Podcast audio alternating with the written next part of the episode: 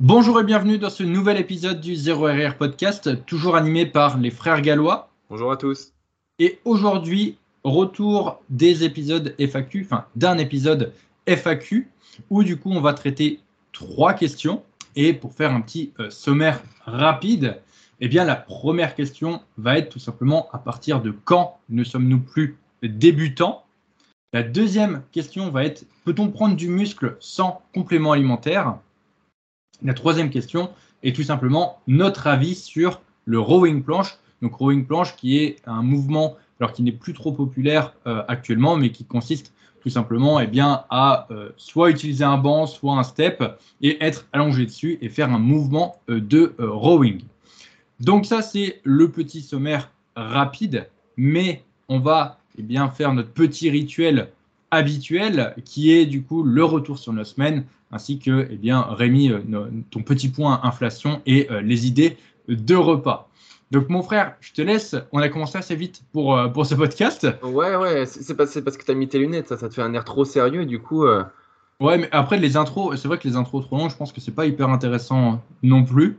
Et, et, pour être parfaitement honnête, on a raté deux fois l'intro avant, avant de... raté. Oui, j'ai raté deux fois l'intro. Et il m'accuse.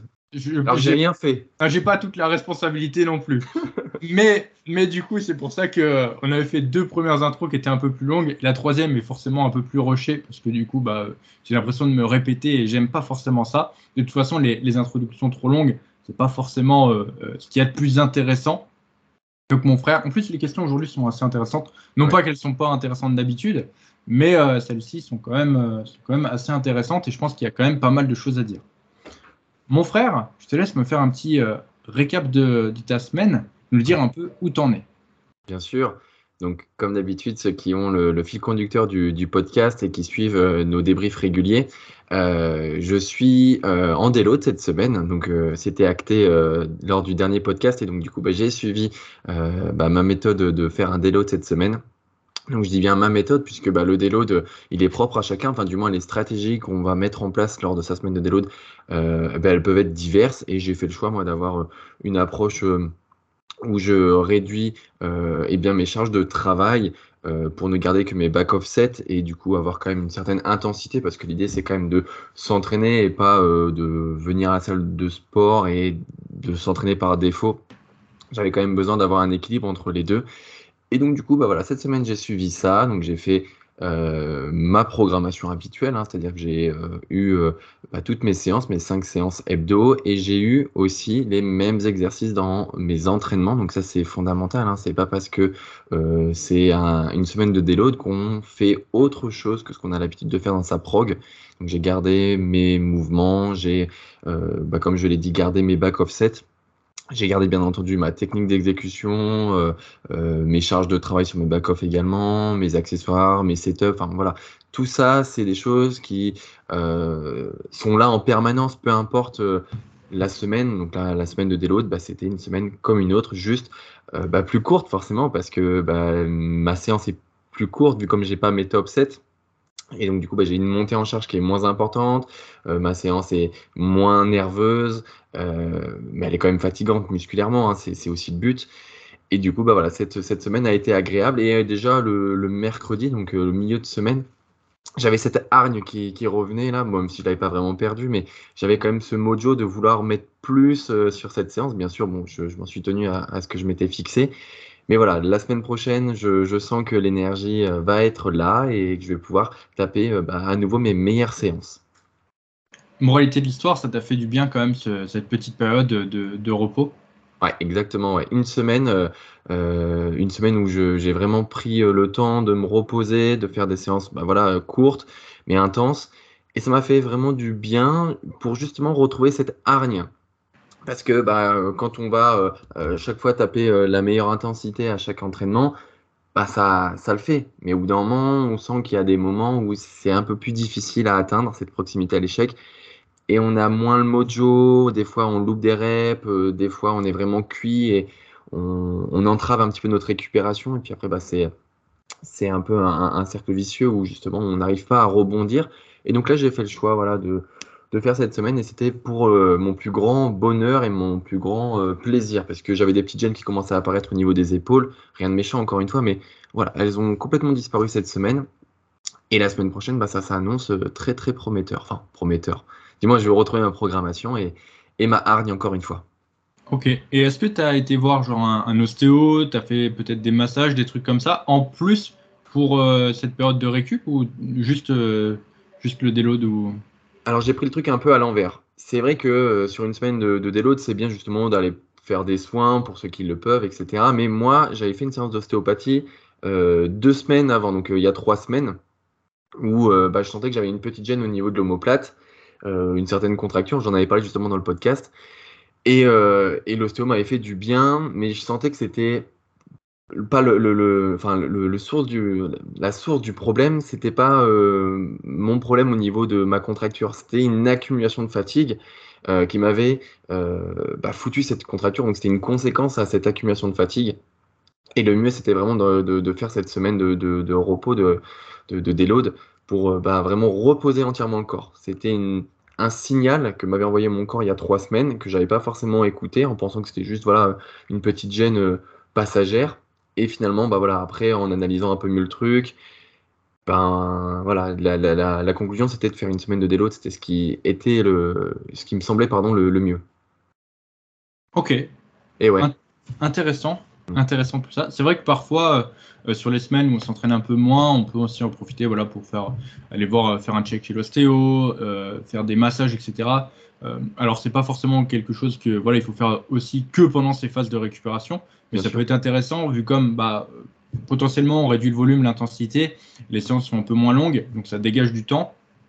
Moi personnellement aussi, ce que j'aime bien faire sur ces périodes-là, ça fait un petit moment que j'en ai pas fait, mais c'est pas forcément chercher à faire tous mes entraînements non plus aussi faire, par exemple, bah, la moitié de la semaine en, repos complet pour être sûr voilà, de bien aussi retourner sur, sur de bonnes bases. Et souvent, bah, ça me libère du temps. Et du coup, bah, potentiellement, euh, ce temps-là, je peux le mettre sur euh, un ostéo ou euh, voilà, des massages, des trucs comme ça. Exactement. C'est vrai que la semaine de déload, c'est ce que j'ai dit au, tout début, la méthode que j'ai utilisée, c'est celle qui me correspondait le mieux. Après, bah, voilà, j'ai des suivis. bah, S'ils ont besoin de faire une semaine de, de, déload ou même de dévolume, peu importe, eh bien ça va être vraiment adapté à, à, leurs besoins. Pas, euh, euh, enfin voilà, c'était une méthode qui m'était personnelle hein, pour la semaine. Mais voilà, après Denis gère lui différemment, une autre personne va gérer encore une fois différemment, etc., etc. Oui, c'est ça, c'est toujours adapté en fonction de la personne, de ce qu'elle a besoin, que ce soit au niveau de la, la durée, euh, du choix de repos complet ou alors déload des volumes. Enfin, il y a, plein de paramètres à prendre en compte. Mais ça, je pense qu'on pourra peut-être en parler dans un autre podcast. Voilà, il dédiait vraiment une question. Même si ça vous intéresse, n'hésitez pas. Référencement de, de n'hésitez pas à nous poser vos questions vis-à-vis du délo, du dévolume, savoir euh, justement euh, ce qu'il en est, ce qu'on entend derrière ces, ces, deux mots, etc. Ok. Intéressant, mon, mon frère. Et toi, alors? Parce que du coup, euh, on se croise toujours pas à la salle de sport. Hein. C'est terrible. Hein. Non, c'est vrai qu'on ne se croise plus à la salle. Après, c'est pas, pas très grave non plus. On se croise dans la vraie vie, donc c'est suffisant. C'est important. C'est bien trop, d'ailleurs, je trouve. Salaud. Euh, alors, quoi, quoi d'intéressant? Alors, euh, petit fait intéressant euh, hier sur ma séance jambes. Donc, hier, c'était ma séance jambes. Donc, c'est celle qui correspond à la vidéo que j'ai tournée avec Nutrimuscle. Donc, si jamais vous ne l'avez pas vu d'ailleurs au, passage, je vous invite à aller la voir pour voir un peu comment se découpe la, séance. Et quand je suis arrivé, j'étais plutôt en forme, un peu fatigué, mais euh, voilà, j'ai commencé donc à m'échauffer sur, euh, sur les mollets. Ça me paraissait hyper lourd et je me disais putain, je qu'est-ce qui se passe aujourd'hui euh, je, je, vais faire une séance de merde. Je check toutes, toutes mes variables. Pourtant, tout, tout me disait que j'allais faire une bonne séance. Euh, c'était mon horaire habituel. Euh, euh, mes repas s'étaient bien passés. aucun, aucun souci. Et je sais pas, tout, tout me paraît lourd. Et je, je fais mes, donc je m'échauffe sur les mollets. J'arrive à la dernière de ma montée en gamme. Elle me paraît hyper lourde. Mais vraiment hyper lourde. Et là, je me dis, mais comment ça se fait? C'est bien passé. Donc la dernière fois que j'ai fait la séance, il y a huit jours en arrière. Et, et, du coup, là, donc deux possibilités. Soit eh bien, euh, je mets un peu moins lourd, soit j'essaye quand même de faire euh, mon poids, euh, mon poids, le poids que je dois mettre. parce qu'en plus, mon logbook me disait de monter. Et, du coup, je réfléchis, je réfléchis, et je me dis, bon, je teste quand même mon poids habituel, je sacrifie pas ma, technique. Au pire, si je perds 10 reps, tant pis. Mais voilà, je, je, tente quand même. Si je fais 2 reps, c'est pas très grave. J'essaie de, gérer ma proximité de l'échec. Et pour, pour en rester quand même assez loin, si je sens que je peux pas faire mon. Enfin, si je suis trop loin de mon objectif, et après, je baisserai le poids. Je me dis, bon, ça en gros, ça me coûte rien de tester. Et euh, je teste. Et euh, je sors la première hyper lourde. Et au final, eh bien, devinez quoi? J'ai réussi à euh, faire un PR dessus. Donc, j'ai fait une rep de plus en montant le poids. Moi, je m'attendais à une chute du genre, je me suis trompé de poids, ou il y avait, il y avait un câble qui été usé, ou un truc à la con. Non, non, c'est juste. Pas du tout. C'était 100% dans ma tête. C'était vraiment genre 100% dans, dans ma tête. Et euh, après, j'arrive au leg curl, même chose au leg curl. Le leg curl me paraît hyper lourd et euh, je, ne comprends pas. Et pourtant, j'arrive, euh, je rajoute 2,3 et je fais autant de reps. Donc, je rajoute 2,3 kg, je fais autant de reps. Et là, le pire du pire, j'arrive au hack squat. hack squat à vide. Un mur. Hack squat à vide, hyper lourd. Sachant que ma dernière séance, j'avais. À vide Ah oui, mais c'est parce que tu mets. as un setup particulier. Ouais, ouais. Et euh, sachant que sur ma dernière séance de hack squat, eh bien, euh, sur mon top 7, j'avais fait 4 reps et on s'était entraîné ensemble ce, jour-là. Et tu te souviens, tu m'as aidé pour la cinquième. Oui. Euh, donc j'avais une revanche entre guillemets à prendre et je me dis la première est super lourde. Je dis bon c'est bon, les mollets, ok, le leg curl, ok. Il faut savoir que du coup j'étais 2 kg et demi plus léger aussi que lors de ma dernière séance. Et euh, je me dis, bon, le, hack squat, ça va pas passer. Et au final, j'ai fait un, truc tout con. Euh, j'ai utilisé une ceinture. J'ai utilisé une ceinture, mais il faut savoir que en fait, mon gainage n'est absolument pas un, facteur limitant sur mon, sur mon hack squat. C'est-à-dire que euh, la façon dont je le fais, c'est-à-dire que j'ai une grosse flexion de genou. Du coup, je mets très peu de poids. Je mets 3 ppS, en gros. Donc, très peu de poids, mais, mais quelle indécence. Non, mais c'est léger, c'est très léger par rapport à, ce que je faisais euh, avant avec les pieds. Oui, parce que c'est pas le même mouvement. Parce que c'est un mouvement différent, mais au final, ça fait que j'ai une grosse, grosse tension dans les quadriceps, et au final, l'effort de gainage que ça me demande est extrêmement faible parce que bah y, y, a très peu de poids. Donc au final, cette ceinture que je la mette ou pas, d'habitude je la mets pas parce qu'elle me sert à rien. Mais là, je me suis dit, écoute, euh, tu vas mettre la ceinture, et en fait, juste dans ma tête, le fait de mettre une ceinture, ça m'a apporté une sécurité et une confiance supplémentaire. Et devinez ce qui s'est passé.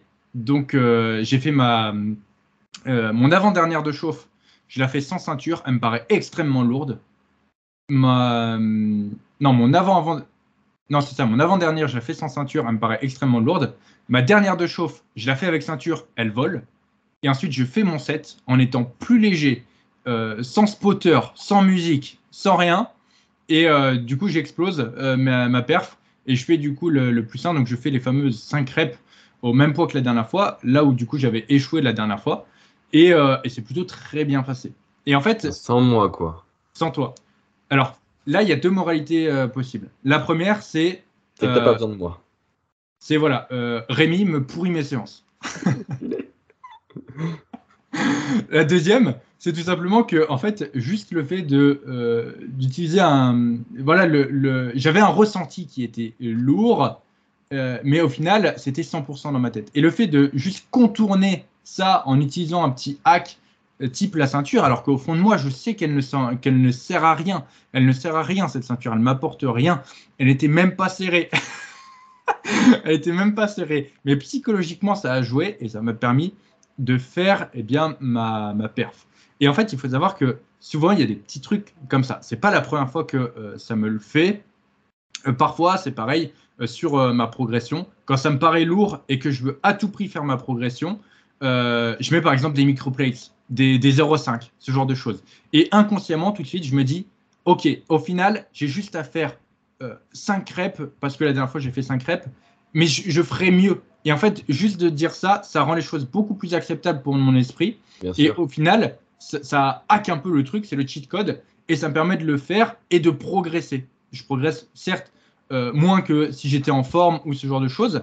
Mais au final, ça me permet de, de, hacker un peu les choses lorsque je me sens pas bien. Alors bien sûr, enfin que je me sens pas bien, que du coup je sens que je vais avoir du mal à progresser. Alors bien sûr, ça c'est à faire euh, pas tout le temps. Hein. Il y a des fois où quand tu es vraiment vraiment fatigué, bah il faut pas il faut pas chercher. Ça on en a déjà parlé dans le podcast. Euh, mais là en fait toutes mes variables étaient bonnes et ça s'est confirmé. En fait ça s'est confirmé par la suite. J'ai fait même au leg extension. Attends leg extension derrière j'ai fait un plus 5. Non j'ai fait un plus j'ai rajouté 2,3 et un disque de 5 et j'ai fait autant de reps.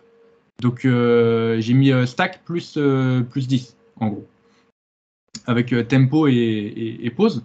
Et, euh, et, du coup, euh, la dernière fois, j'en avais vraiment, vraiment chié. J'ai gagné des reps aussi sur mon 6 squat. Mais en fait, une fois que j'ai eu passé le hack squat, c'était bon. Parce que le hack squat aussi, c'est le gros exo de la séance.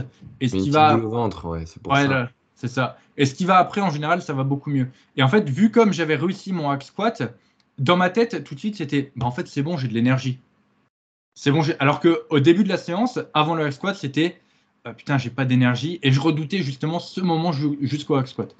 Au final, euh, pourquoi je dis ça et pourquoi je parle pas de ma semaine en général Parce que c'est vraiment le truc le plus intéressant. C'est que la plupart des choses se passent dans la tête.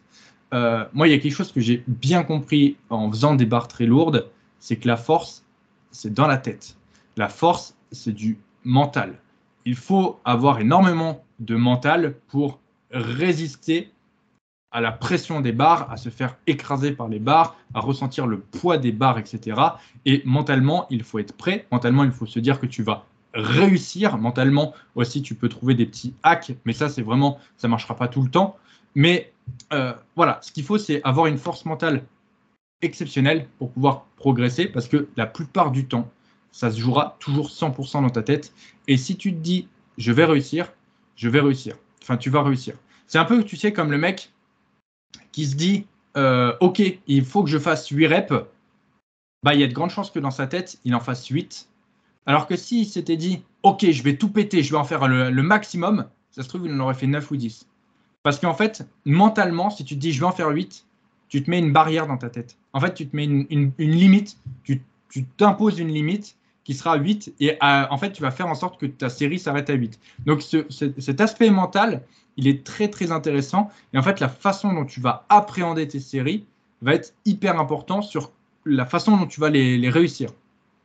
Donc, c'est assez profond et je pense que ça mériterait d'être encore plus approfondi, peut-être dans un autre épisode. Mais en tout cas, voilà, le travail ton, ta façon dont tu appréhendes les barres, euh, ta façon dont tu euh, passes sous, sous, les barres et ce que tu veux en faire. Euh, parce que même si tu vois, parfois, je, ne sais pas, tu as fait 8 reps la semaine d'avant, tu te dis, OK, il faut que j'en fasse 9 cette fois. Bah, si tu te dis, il faut que j'en fasse 9, il y a de grandes chances que tu en fasses 9. Si tu dis, OK, je vais tout péter, je vais en faire le max, tu, tu vas en faire peut-être 10, 11, 12. Juste parce qu'en fait, tu t'es dit une chose différente dans ta tête. Donc là, il y, a quand même un peu de programmation mentale euh, en, en, muscu et c'est assez important. Et moi, du coup, j'ai hacké ça avec cette histoire de euh, ceinture. Et après le hack, bah, tout de suite, j'étais dans un mood en mode c'est bon, j'ai réussi le hack. Si j'ai réussi le hack, je suis alors que je suis plus léger que la semaine dernière, euh, que du coup, j'ai pas de spotter, pas de musique, que dalle. Euh, en plus, ma technique, j'ai trouvé que ma technique était largement meilleure. J'avais un meilleur contrôle, des meilleures pauses, etc. Donc, vraiment, j'étais en confiance et tout de suite, mon mindset a, changé. Et après, j'étais là en mode sur le leg extension. Ouais, je vais le fumer. Je vais le fumer, je vais l'exploser. Euh, sur les montées en gamme, cette fois-ci, ça me paraissait ultra léger. Euh, donc voilà, la, façon dont j'ai appréhendé le début de ma séance et la fin de ma séance a changé avec l'élément clé qui est le hack, euh, le hack squat du coup, et le, hack de la ceinture que j'ai utilisé sur le hack. Donc ça fait beaucoup de, ça fait beaucoup de hacks qu'il faut suivre. Le hack sur le hack. Mais voilà, entre guillemets, ce que je veux que tu comprennes, c'est que si tu n'arrives pas à, progresser ou si tu trouves que tu progresses lentement, c'est peut-être que eh bien, tu n'appréhendes pas de la bonne façon tes séries. on dit toujours un muscle ton mental et puis euh, indirectement ton, ton, corps suivra en fait.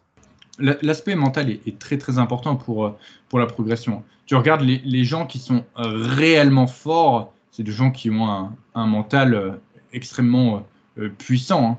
Hein. tu, tu, peux pas, si tu n'as pas un minimum de mental, tu ne peux pas être fort sous, sous tes barres. Hein. Quand je me souviens, quand je sortais mes barres de, de, de bench, putain, mais elle, m'écrasait, j'avais mal partout, j'avais mal jusque dans les os, j'avais qu'une envie, c'était de la reposer. Et en fait, ça demande une force mentale euh, très importante de se dire, non, je vais le faire. Non, je vais le faire. Cette salope, elle m'écrase, mais je vais le faire. Je vais quand même la pousser, je vais garder ma position, je vais la maintenir, je vais gérer voilà, euh, ma descente, je vais gérer mon positionnement, je vais gérer tout ça. Alors qu'elle t'écrase, et c'est une contrainte, et c'est ultra inconfortable et au final, c'est toi-même qui t'inflige ça. Je veux dire, tu as le choix de ne pas le faire. Et c'est pour ça que euh, quand, tu, quand, tu, as le choix, au final, c'est là où, eh bien, mentalement, c'est, euh, ça, demande une, force importante. C'est ça, en fait, des fois, on se dit, ouais, mais ouais, aujourd'hui, c'est un jour sans, euh, laisse tomber, je vais mettre moins lourd. Non. Si vraiment tous les feux sont ouverts, c'est-à-dire que tu n'es pas malade, que tu n'as pas eu une petite nuit de sommeil et que vraiment, en fait, tout, tout est là pour que tu puisses quand même performer, bah fais-le. Si tu as cette petite boule au ventre là, surpasse-la et fais ta série. Et tu verras qu'après avoir fait ta série, tu te sentiras mais super bien. Ouais, mais même, tu sais, parfois il y a des gens, tous les indicateurs sont, sont verts, ils ont euh, bah, du coup euh, une, super patate, ils mhm. sentent bien, mais ils vont quand même s'entraîner en dessous de leur performance. Euh, tu vois, ils vont faire, ils vont mettre, je sais pas, genre 80 kg au développé couché, alors qu'ils pourraient mettre 100 et euh, ils vont faire 10 reps alors qu'ils peuvent en faire 20 parce que c'est inconfortable, c'est extrêmement inconfortable d'aller chercher la proximité de l'échec, d'aller chercher un poids lourd euh, parce que voilà, c'est. Je pense que l'exemple du développé couché, Denis, il est pas bon parce que généralement les gens vont à l'échec sur le développé couché. Tandis que sur un exercice de cuisse, c'est plus difficile. Oui, c'est vrai. vrai. Après, le, pour la petite, euh, le développé couché, c'est pas un échec musculaire à 99%. c'est vrai aussi. Mais effectivement, les cuisses, la plupart des. En fait, les, cuisses, c'est révélateur. Euh, si tu veux savoir si tu as du mental, euh, ou si quelqu'un qui s'entraîne dans ta salle a du mental, regarde l'intensité qu'il met sur ses cuisses. Le truc, c'est que les cuisses, c'est un groupe musculaire qui est extrêmement fort. Et euh, les gens, c'est extrêmement inconfortable d'aller chercher l'échec sur, sur les cuisses. Et puis aussi, il y a, y a, un, y a un, autre, une, il y a une autre barrière qui arrive, euh, quand tu vas chercher l'intensité extrême, c'est l'instinct de survie. Euh, je veux dire, non mais c'est vrai, il y, a un moment où en fait mentalement, il faut faire sauter quelques barrières parce que ton corps te dit, oh, c'est dangereux ça. je suis pas fait, je suis pas fait pour faire ça. Et sur les cuisses, c'est ça. aller chercher un, zéro RIR sur, sur un mouvement de cuisse, ouais. sur une presse à cuisse ou sur un hack, ça, ça demande un mental exceptionnel pour pouvoir y aller. Et c'est pour ça que bah, tu peux pas, euh, euh, quand, tu commences la muscu, il faut parfois plusieurs années ou alors avoir un déclic, s'entraîner avec quelqu'un qui te montre ça, etc., pour pouvoir s'entraîner avec une, grosse intensité. Parce que au final, tu peux. Enfin voilà, c'est quasiment impossible. Les, cuisses, les gens s'entraînent toujours avec euh, au moins 5 à 10 RIR, si pas plus, parce que c'est extrêmement compliqué d'aller à l'échec sur les cuisses. Déjà, c'est extrêmement dur pour la plupart d'avoir une bonne technique d'exécution sur les cuisses. Mais, euh, mais voilà, en plus de ça, aller chercher l'intensité, ton, corps, en fait, tu as, plein de signaux d'alarme qui, qui se déclenchent avant, euh, avant ça. Ah, c'est l'instant chat. Ah, il est pénible. Ah, et c'est l'instant calbar. Non, j'ai un short. Oui, oui, le short, le short, on le voit bien. Rémi, tu vas, tu vas décevoir les gens, t'as mis un short cette fois. Ouais, ouais, j'ai mis quand même la chemise. Je vous déçois pas sur le haut quand même. Putain, ouais, toujours bien présenté en haut, mais. Un certain standing à, respecter. Bon, je préviens, le chat va remuler d'ici 5 euh, minutes, je pense. Mais c'est pas grave, on, fera un podcast spécial chat. Euh, on interviewera sur, sa, sur sa prise de masse, visiblement, parce qu'il est sacrément balèze. Ouais. Euh, du coup, on a, on a dérivé, le chat nous a un peu interrompu. Mais, euh, mais je sais plus ce qu'on disait. Oui, on parlait du mental, euh, des, des cuisses, etc. Je pense que c'est euh, intéressant, mais on pourra peut-être plus le développer dans d'autres dans d'autres podcasts. Ça se trouve, euh, vu comme la première question aussi, c'est à partir de quand ne sommes-nous plus débutants, on va peut-être en reparler. C'est possible, il y a des petits liens. Ouais. il y a des petits liens. Donc indirectement, on, on a un peu commencé à, à en parler. Mais Rémi, c'est le, le moment de, faire part de, tes repas, du point inflation, etc. Le point inflation. Euh, bah là, j'ai pas beaucoup de tips à vous partager, juste euh, mon dernier repas euh, où j'ai mangé des côtes de porc. Enfin, je parle toujours de la, source principale de, protéines, hein, la, viande, parce que c'est ce qui coûte le plus cher. Mais j'ai mangé des côtes de porc parce que, bon, bah forcément, à l'approche des beaux jours, bah, on retrouve dans les supermarchés des caissettes spéciales barbecue, saucisses, merguez, en tout genre. Et puis j'ai vu des côtes de porc qui étaient vraiment pas chères. Et, et puis du coup, bah, j'en ai acheté. Voilà, ça c'était les petits trucs. Alors j'ai plus le prix en tête, hein, mais pareil, c'était quelque chose d'assez abordable et qui est resté dans le budget, euh, dans un budget classique euh, pour un go muscu, on va dire. Alors du coup, je vais m'occuper du point, du point inflation à, ah bah super. à ta place, Rémi. Euh, été faire les, courses et déjà j'ai vu que le poulet, le, mon poulet du coup de... alors je, je, regarde le prix en fait à titre indicatif et le poulet, les 1 kg, ils étaient à 14 euros, euh, je sais plus combien. Les filets de poulet, tu veux dire? Ouais, ouais, ouais, ouais j'ai trouvé ça super cher. Ouais, c'est le prix un peu euh, habituel. ouais, c'est le. Et euh... de gamme, ouais, c'est ça à peu près. Ouais, alors c'était pas non plus du, premier prix, mais euh, enfin voilà, si, j'ai trouvé ça super cher. Et du coup, à côté, j'ai acheté du, du, steak de paleron. Euh, je, crois que c'est ça l'appellation. Je sais plus exactement comment. Enfin, c'est en gros des steaks. Je les ai eu à 9,99€ le kilo.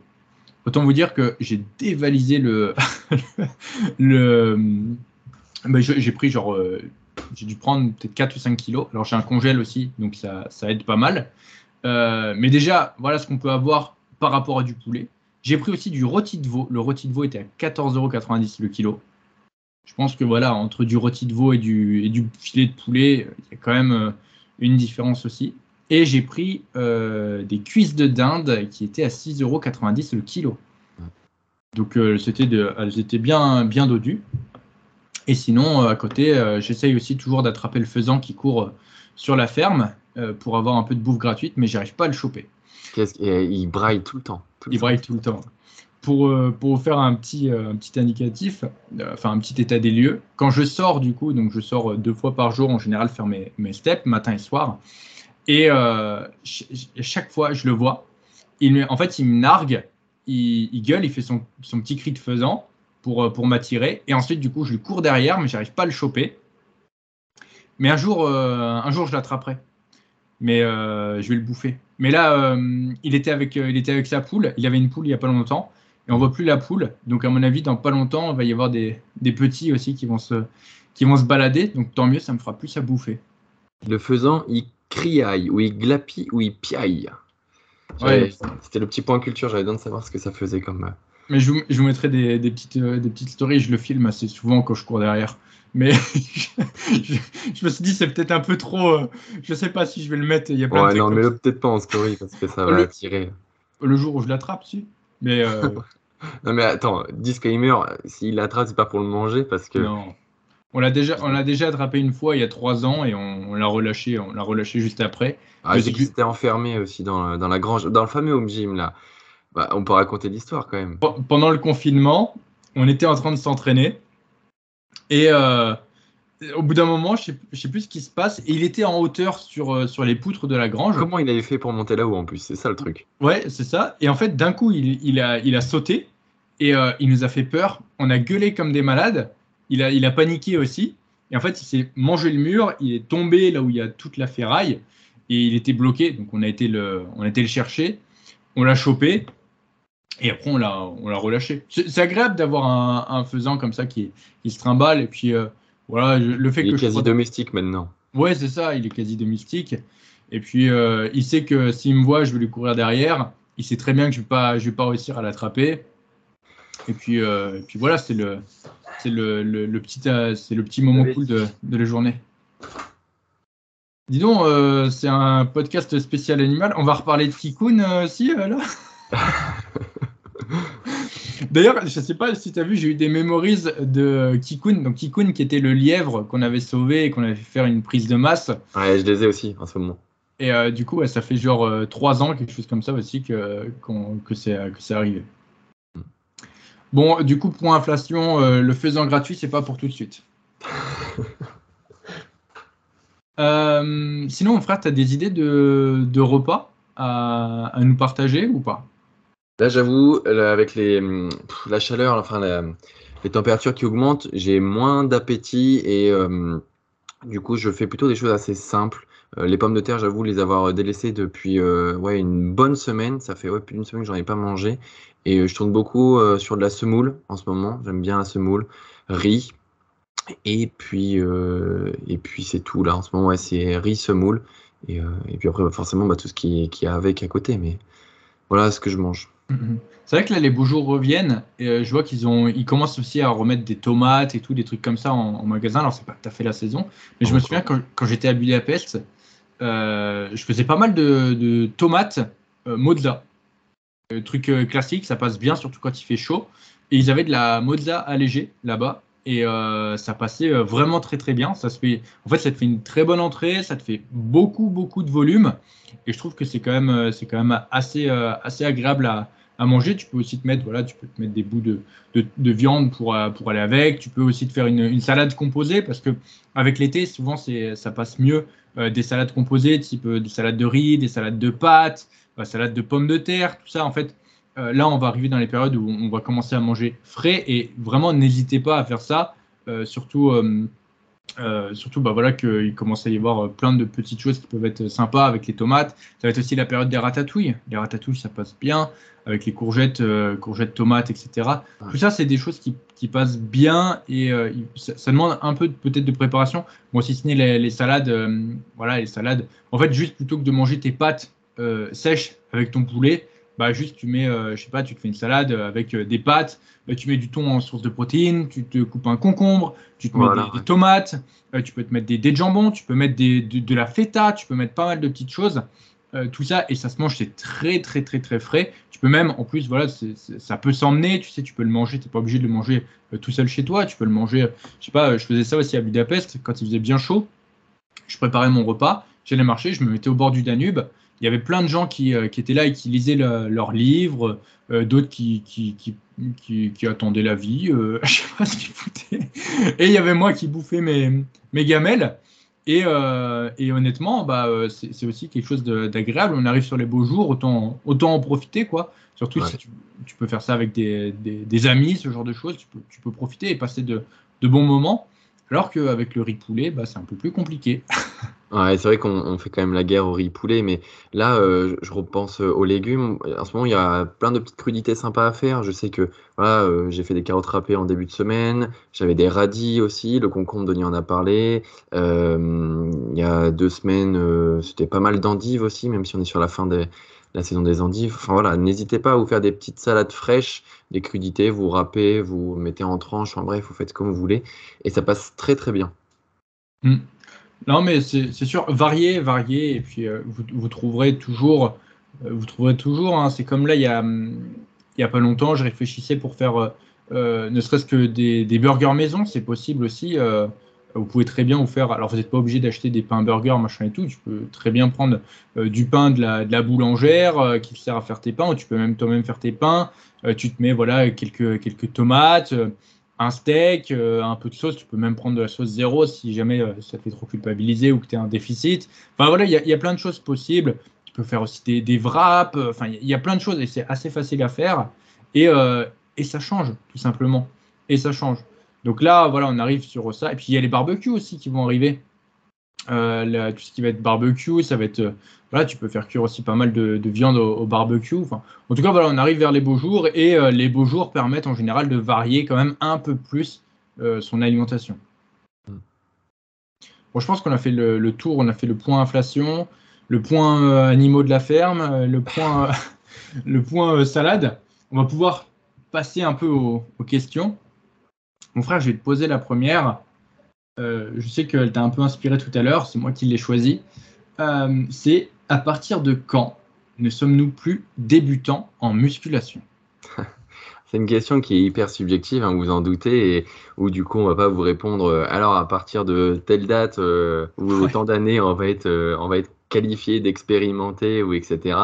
On, peut retrouver sur Internet. Enfin, je, je, repense à ça sur sur, les, sur certains sites où il y avait une classification, en gros, euh, si tu as une pratique euh, euh, régulière de la musculation, et eh bien en fait, tu es qualifié de débutant jusqu'à tes deux ans de pratique, et après, de tes deux ans à quatre ans, tu es qualifié d'amateur, après, de plus de quatre ans, tu es qualifié comme un expert, et après, enfin bref, vous en doutez, personne ne rentre dans des cases et c'est avant tout, on va dire, votre démarche dans la pratique de la musculation qui va dicter en gros votre, votre, votre, vos, compétences, parce qu'on parlera même pas de niveau. c'est comme n'importe quel sport d'ailleurs. Il y a les gens qui vont faire du vélo une fois par semaine en mode loisir, pas d'objectif de compétition, et d'autres qui vont faire du vélo 2, 3, 4, 5 fois, 6 fois dans la semaine dans un objectif de compétition où du coup, eux, ils vont avoir plutôt un niveau expérimenté de leur pratique. Et bien en musculation, ça va être la même chose. Une personne qui va être disciplinée, qui va s'entraîner, qui va s'intéresser, apprendre, euh, s'éduquer en gros euh, à la musculation et tout ce qui gravite autour, parce que euh, s'entraîner, c'est extrêmement large. Il ne s'agit pas juste de connaître les muscles de notre corps, il s'agit aussi de savoir comment bien les travailler, comment bien faire les mouvements, comment également bien récupérer, appliquer les, cycles de progression. Et ça va aussi après s'élargir sur les champs bah, qui vont s'en éloigner, tout ce qui va être nutrition, bah, comment avoir des apports cohérents avec ses besoins, et puis après pareil avec la récupération, notre sommeil, notre hydratation, notre hydratation pardon, etc., etc., etc. Donc on va dire que c'est l'accumulation de ces qualifications, de la compréhension de ces compétences qui feront que vous serez à même d'être euh, un peu plus expérimenté dans la pratique. Alors, je suis, assez d'accord avec toi. Euh, selon moi, c'est pas une, histoire d'année. Dans le sens, c'est pas où genre, euh, c'est bon, ça fait deux ans que tu fais de la muscu, tu passes intermédiaire. ça fait cinq ans que tu fais de la muscu, maintenant tu passes expérimenté. Pour moi, euh, il y a certaines personnes, ça fait plus de 10 ans qu'elles s'entraînent, je les considère encore comme des débutantes. Bien sûr. Même euh, il y en a, ça fait 20-30 ans. En fait, euh, selon moi, il y a certains paliers que tu valides en muscu qui te font gagner de l'expérience. C'est un, peu, un peu comme ça. Mais déjà, quelque chose qui est assez intéressant, c'est Rémi, toi, tu te considères comme quoi? Comme un débutant, un intermédiaire, un avancé? Je me prends. Je me je me prends comme, euh, comme personne en fait. Je crois que je me prends comme quelqu'un qui a besoin d'apprendre encore et encore et qui apprendra jusqu'à la fin de sa vie en fait. Ouais, c'est ça. Tu vois, si je devais me mettre sur un, stade, moi je dirais plutôt que je suis intermédiaire. Tu vois? Parce que euh, je considère que j'ai accumulé certaines connaissances, certaines bases très solides. Donc je me considère plus comme débutant. Mais par contre, en fait, me dire que je suis euh, avancé, ça veut dire que j'ai un peu fini le jeu et que du coup, euh, bah, j'aurais plus, voilà, j'aurais la connaissance absolue et j'aurais plus besoin de me renseigner, etc. Or, or c'est pas le cas. J'ai toujours besoin de continuer à apprendre. Donc c'est pour ça que moi, je suis plus comme un, intermédiaire pour, pour le moment. Mais effectivement, il y, y, a certains points qui sont assez intéressants pour moi et qui vont te faire un peu gagner des, des grades. C'est un peu, tu sais, euh, les hauts faits sur les jeux vidéo. J'ai pensé, je voulais faire une, une, J'ai vu, vu, ta tête quand j'en ai parlé tout à l'heure, je savais que tu allais le dire. Mais, euh, mais en fait, c'est un peu ça. Et il y a certains points qui sont très importants. Selon moi, en fait, les différents points qui vont faire que ton niveau va augmenter en musculation, euh, si on en fait une, petite liste, on va essayer de ne pas la faire trop longue. Mais le premier point, c'est tout simplement de connaître ton anatomie et de savoir bien exécuter les mouvements en fonction de ça et de savoir quel mouvement euh, va travailler quel muscle. Alors, on, selon moi, ça c'est la base, mais 99,99999% des pratiquants n'ont pas cette base. Euh, j'en avais déjà parlé dans un podcast. Un pratiquant, tu lui dis, euh, c'est souvent, tu sais, quand tu reçois les messages, ouais, tu peux me faire un retour sur mon programme d'eau D'accord Je vois tirage vertical, tirage horizontal. Euh, et après, euh, déjà, rien que là, je dis bon, bah, ton tirage vertical, tu le fais pour quel groupe musculaire Voilà. Le dos Non, non, ça marche pas comme ça. Pour les grands dorsaux, pour euh, trapèze rhomboïde, pour l'arrière d'épaule, pour les érecteurs, tout ça. Tu vois, il y, a plein de choses comme ça qui fait que, bah déjà, si tu ne sais pas pour quel mouvement en fait va travailler quel muscle, euh, tu peux pas, euh, pour moi, tu n'as pas la, première marche de l'escalier. Donc, c'est quand même assez important. Et après, c'est pareil, il y a l'exécution des, des mouvements. Je veux dire, euh, un, développé, un développé aux haltères avec les coudes complètement ouverts, pour moi, tu, tu peux pas. pareil, tu valides pas la première marche du palier quand, tu fais ça, tu vois. Donc, déjà, là, il y a une, sélection, y a une sélection qui, se fait. la, deuxième marche, selon moi, qui te fait gagner en expérience, c'est le fait de gérer la diète. C'est le fait de gérer la diète euh, et savoir du coup donc euh, comment varier tes repas. Euh, c'est vrai qu'on en parle beaucoup de ça, mais comment varier tes. En gros, tu, ne suis pas une monodiète et en gros, tu vas pouvoir varier, prendre du plaisir dans ton alimentation et surtout, ton alimentation va te permettre d'atteindre tes objectifs. Dans le sens où si tu veux perdre du gras, bah, tu vas être capable de faire un déficit calorique. Si tu veux prendre du muscle, tu vas être capable de faire par exemple un surplus calorique. Tu vas être capable de gérer ta maintenance. Tu vas être capable de varier tes, repas euh, suffisamment. Tu vas être capable d'identifier quel groupe d'aliments va t'apporter tel ou tel nutriment. Encore une fois, ça c'est quelque chose qui prouve que tu as de l'expérience. Ça c'est selon moi la, deuxième marche.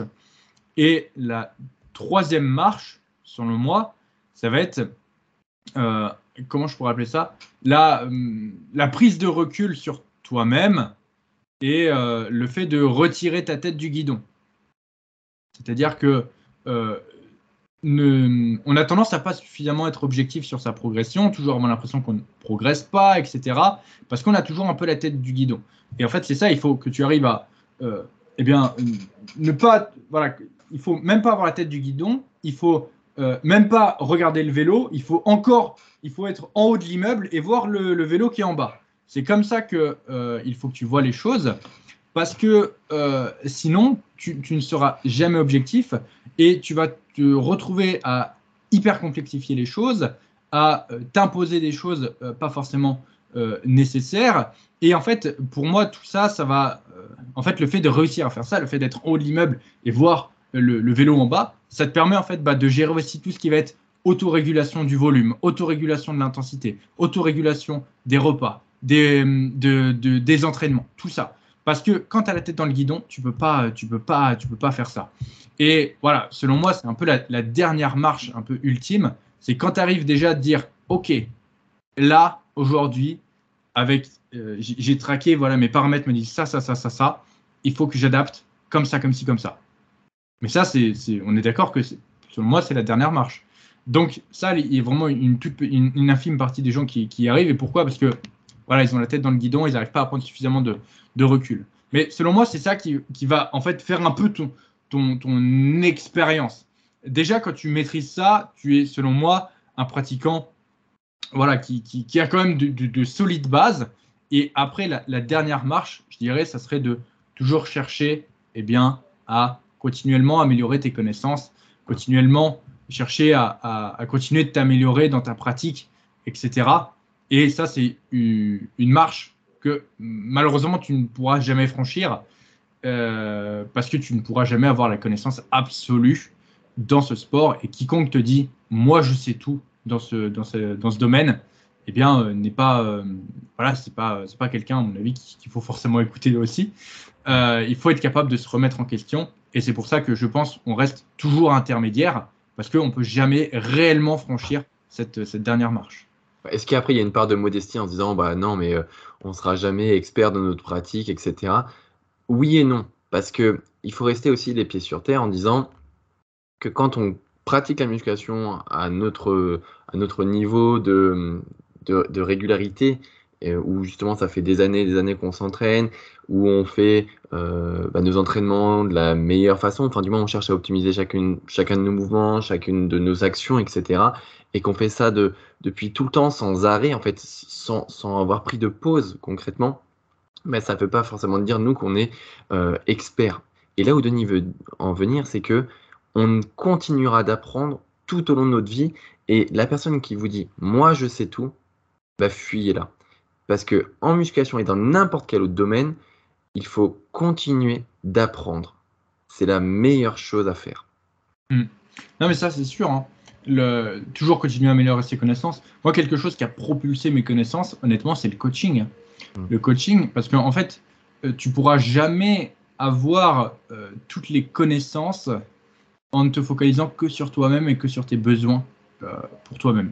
En fait, à, partir du moment où tu coaches des gens, ils vont avoir des situations différentes, des besoins différents, des objectifs différents. Et là, ça va vraiment challenger tes connaissances, ça va vraiment te pousser en fait à euh, les améliorer, à découvrir des situations que tu ne connaissais pas. c'est toujours, c'est toujours comme ça. Alors, au bout d'un moment, tu commences à avoir vu un peu tout, mais il y a toujours des nouvelles situations challengeantes. Et c'est là où, honnêtement, moi, j'ai trouvé que mes connaissances avaient fait un bond. C'est à partir du moment où j'ai coaché, parce que je suis passé de ma propre expérience à l'expérience de toutes les personnes que j'ai coachées. Ouais, je suis bien d'accord avec toi. Là-dessus, c'est, une évidence. Euh, il y a l'expérience qu'on a au travers de, des personnes qu'on accompagne. Donc, chaque personne euh, qu'on accompagne est différente. Comme Denis l'a dit, besoins, contraintes, envies, programmation, bref, tout est différent. Et il y a aussi euh, tout qui va vite en fait. Enfin, si vous suivez un petit peu les réseaux sociaux, etc., le monde de la musculation se démocratise énormément et on a accès à de plus en plus d'informations. Et ça, on l'avait dit aussi dans notre podcast, où il était même difficile de discerner le vrai du faux et de savoir euh, ce qui était bien, du pas bien. Voilà. Et donc maintenant, euh, il va falloir apprendre à faire le tri. Et je crois que c'est aussi l'une des qualités euh, à avoir lorsqu'on mmh. avance dans, lorsqu'on on, gravit un peu ces, ces marches-là. Apprendre à discerner ce qui est bon de ce qui n'est pas bon, apprendre à aller faire ses propres recherches, à comprendre ce qu'on a lu, vu, etc. L'expérimenter aussi, c'est une source aussi d'apprentissage et euh, bah, continuer de suivre voilà, des, des, des, des, livres, enfin de lire des livres, de suivre des formations qui sont proposées par des personnes compétentes sur les réseaux, enfin bref, tout un tas de choses qui vous permettront voilà, de grandir dans votre pratique. Ouais, c'est ça. C'est euh, En fait, une des questions qu'on me pose souvent, c'est où est-ce que tu as eu toutes tes connaissances?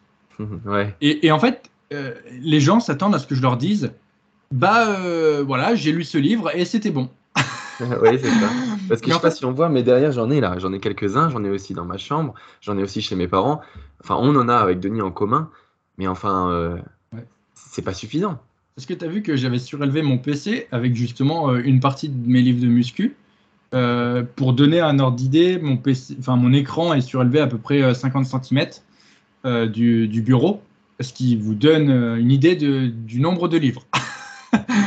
mais, euh, mais voilà, il y, a forcément des livres, il y a forcément des formations. Et en fait, les connaissances en, musculation, euh, c'est un peu comme un, tu sais, un, buffet à volonté. Hey. Ah, putain, mais t'es trop chaud en comparaison aujourd'hui. nous, on a, on a un resto sur Limoges, euh, c'est le, le Grillin, petite pub involontaire. et en fait, le grillin, il fait voilà, des sushis. tu voilà, as des sushis, tu as des frites de patates douces, tu as des entrecôtes, euh, tu as des desserts, euh, tu as des crêpes au Nutella, tu as tout. Et en fait, les, connaissances en, muscu, c'est ça. Tu en as un peu partout. Et en fait, euh, tu arrives dans ce, dans ce buffet et il y a certaines personnes qui vont préférer les sushis. Donc elles vont te dire, les sushis, c'est mieux. Les sushis, c'est comme si, c'est comme ça. Et elles vont voilà, faire une formation, faire leur méthode sur les sushis. Il y en a d'autres qui vont arriver et vont te dire, ouais, non, c'est les entrecôtes le mieux. Et ils vont faire la même chose. Et le truc, c'est que quand tu vas au, resto à volonté comme ça, il faut pas que tu manges que des sushis ou que des entrecôtes. Il faut que tu goûtes un peu tout et que tu vois par toi-même ce qui est le meilleur. C'est exactement ce qu'il faut que tu fasses. Il faut que tu prennes en fait toutes les sources d'informations possibles et que après tu te fasses voilà ton repas idéal. C'est comme ça. Tu vas au resto, tu prends tout et après tu, fais ta mixtouille, tu fais ton truc, tu fais toi, euh, tu, tu en tires les conclusions et par rapport à ton expérience, par rapport aux, personnes que tu auras coachées si tu es coach, parce que je sais qu'il y a des coachs aussi qui, écoutent ça. Et c'est comme ça que tu vas développer tes connaissances. Tu vas pouvoir aussi développer, pourquoi pas, euh, ton, propre esprit critique, ta, propre façon de voir les choses. Donc pourquoi pas, si on continue la comparaison, ça serait un nouveau plat que toi-même tu ajouterais au, au, buffet à volonté. Et c'est comme ça. Et ça s'enrichit, ça s'enrichit. Il y a toujours plus de plats parce que les connaissances continuent d'évoluer. Mais il faut toujours continuer à goûter un peu de tout pour voilà. sauf les litchis, c'est dégueulasse quand même. Sauf les litchis, Rémi, si tu veux pas les litchis. mais, euh, mais voilà, c'est ça la, comparaison, c'est il faut pas avoir qu'un seul son de cloche. Il faut euh, voilà prendre euh, un peu de partout, les comparer, te dire ok, il y a lui il a dit ça, il y a lui il a dit ça. lui c'est un peu plus récent, mais lui c'est resté d'actualité pendant très longtemps. Ok, qu'est-ce qui est le mieux en pratique? Ok, je compare euh, une autre source avec la biomécanique. Ouais, mais la biomécanique, ça fait ça, ça se relie plutôt à cette étude, tac, tac, tac. Ok, donc bah lui, euh, c'était d'actualité il y a quelques années, mais plus maintenant. Tu vois, donc si tu lis que euh, bah, certaines sources, tu passes à côté de certaines connaissances et malheureusement, tu n'es plus à jour.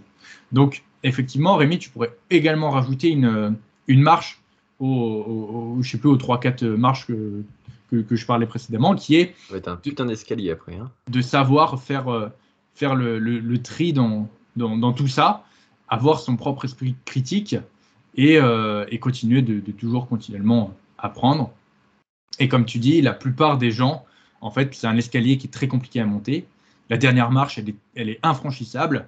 Et euh, la plupart des gens, en fait, on, veulent prendre l'ascenseur pour, pour monter jusqu'en haut. Sauf que bah, ça ne marche, pas, ça marche pas comme ça. Mieux vaut prendre les escaliers, c'est le moyen le plus sûr parce que l'ascenseur il peut tomber en panne. Ouais, et puis les escaliers ça utilise plus de calories. Ouais. Et vous faites d'autres steps en plus. C'est parfait. En, gros, voilà, c'est continuer d'éveiller votre curiosité, ayez un, un, esprit critique, et, et, voilà. Ouais, ça, ça se trouve, et dans, je sais pas le podcast combien de temps il va dire, à chaque fois je dis ça, mais bon, de toute façon, on écoutera ces épisodes quand on sera en maison de retraite à 90 ans ensemble, mais euh, ça se trouve dans je sais pas, euh, même ça se trouve dans un mois, je vais changer radicalement de mon point de vue sur certains sujets. Et, euh, c'est comme ça. dans notre pratique, excuse-moi, je te coupe, mais dans notre pratique, entre ce qu'on faisait il y a 5 euh, ans, 8 ans, peut-être plus avant 10 ans, bah, nos, méthodes d'entraînement, notre vision de la musculation, elles ont clairement changé. Et au fur et à mesure qu'on va avancer dans les, dans les prochaines années, bah, ça va être pareil. Ça se trouve, il y avoir des changements aussi complètement, complètement radicaux mais même d'une année à l'autre. Hein. Moi, je trouve que mmh. d'une année à l'autre, ma façon de m'entraîner continue de changer vachement.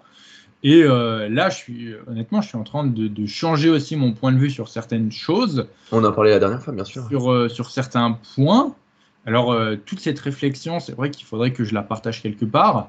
dans le podcast, en fait, et il me faudrait vraiment que je fasse des vidéos sur YouTube pour expliquer tout ça. Parce que le format Instagram serait trop court. Le format podcast, serait trop compliqué pour expliquer parce qu'il faudrait des démonstrations, il faudrait voilà de, euh, de, expliquer toute la réflexion. Donc ouais, le format YouTube serait euh, idéal pour ça. Et le format YouTube c'est compliqué et ça demande beaucoup de logistique.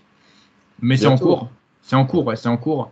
Mais effectivement, ça pourrait être euh, un, moyen de, de, voilà parce que ma réflexion en fait continue toujours de, de se développer. J'arrive à, à, des conclusions qui sont selon moi très intéressantes et qu'au final, je ne peux pas partager parce que ce que je partage sur le sur Insta, euh, TikTok et tout, euh, c'est quand même très limité. C'est quand même très limité. C'est vraiment 10% euh, de, de, de, ce que je pourrais partager. J'ai l'impression que je me sens vraiment très limité. Le podcast, c'est pareil. Le, le, le, format est très intéressant, mais le, enfin le, le podcast est très intéressant, mais c'est pareil. Le format bah, émet une limite. On n'a pas, voilà, comme la dernière fois quand on voulait présenter les machines, etc. Euh, on ne peut pas parler aussi d'exécution de mouvement. Enfin, il y a quand même pas mal de petites choses euh, qui sont limitées par le format du, podcast. Donc effectivement, l'idéal, ça serait un format vidéo.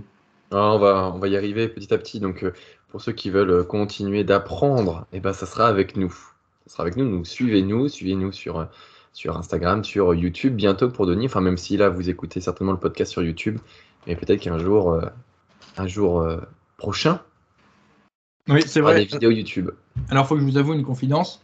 Je vous fais toujours, euh, je mets toujours le lien vers YouTube plutôt que vers euh, Spotify, parce que sur YouTube, on a la monétisation. Ouais, alors parle de la monétisation, la monétisation deux secondes. Hein. et, euh, et, chaque épisode nous donne, nous fait un petit revenu d'environ 2 à 3 dollars. Donc, chaque épisode, ça nous fait 2 à 3 dollars qu'on mettra dans nos futures machines. Donc c'est pour ça que je me dis, euh, euh, si une personne euh, écoute, si j'arrive à rediriger une, personne sur YouTube plutôt que sur Spotify, eh bien ça fait que 1 dollar, enfin non 0,01 dollar supplémentaire pour, pour les machines. Et continuez d'aller quand même alimenter Spotify en mettant des évaluations puisqu'on a bientôt passé les caps des 650. Oui, c'est vrai. écoutez là où, vous voulez. Hein. non, bien sûr, on digresse encore, Denis, c'est pas bien. On digresse beaucoup trop. Ouais, c'est vrai. Non, mais euh, au moins, pour ceux qui voulaient se poser la, question de la rémunération vis-à-vis du podcast, au moins, voilà, vous, en, en, saurez un peu plus. Bon, on change de question, on fera ou pas? Bien sûr. Alors, est-ce que c'est possible de prendre du muscle sans complément alimentaire? Alors, euh, non, c'est pas possible. Voilà, non, absolument pas. non, tu, Il faut prendre des compléments alimentaires. Bon, euh, pour, pour revenir un peu plus sérieusement, non. les compléments alimentaires ne, sont absolument pas obligatoires pour prendre du muscle. Et d'ailleurs, j'aurais tendance à dire que euh, les personnes ont tendance à vouloir trop se focaliser justement sur les compléments alimentaires, à attendre trop des compléments alimentaires, alors qu'en fait, la base de la base, c'est l'entraînement, la diète, la récupération. Euh, tu, peux très bien progresser, avoir un physique vraiment incroyable sans jamais prendre un complément. Les compléments, ça va venir t'aider, ça va venir complémenter, tout simplement comme leur nom l'indique. Ça va apporter un aspect aussi pratique, euh, comme par exemple la, la whey, mais en aucun cas c'est obligatoire. Et tous les jours, je reçois des messages de jeunes de 14-15 ans qui me disent euh, Est-ce que tu peux faire euh, une vidéo pour convaincre mes parents de me, laisser prendre des compléments, etc. Bah, en fait, euh, non, tu n'en as pas besoin. J'ai envie de te dire. Alors, en plus, c'est vrai que je travaille avec, avec Nutrimuscle. Mais euh, de toute façon, enfin voilà, c'est aussi la ligne de conduite de, de, la marque et c'est pour ça que je travaille avec eux. Ils ne pousseront jamais à la, consommation, etc. Mais euh, voilà, il n'y a aucun problème à ne pas euh, consommer de compléments si tu n'en as pas besoin. Et si tu n'en as pas besoin, je te dirais jamais justement d'en prendre. Il y a un, truc, parce que souvent voilà, les, des, jeunes qui ont 14-15 ans, souvent ils sont dans leurs premières années de musculation en plus honnêtement, ils n'ont pas forcément besoin de ça.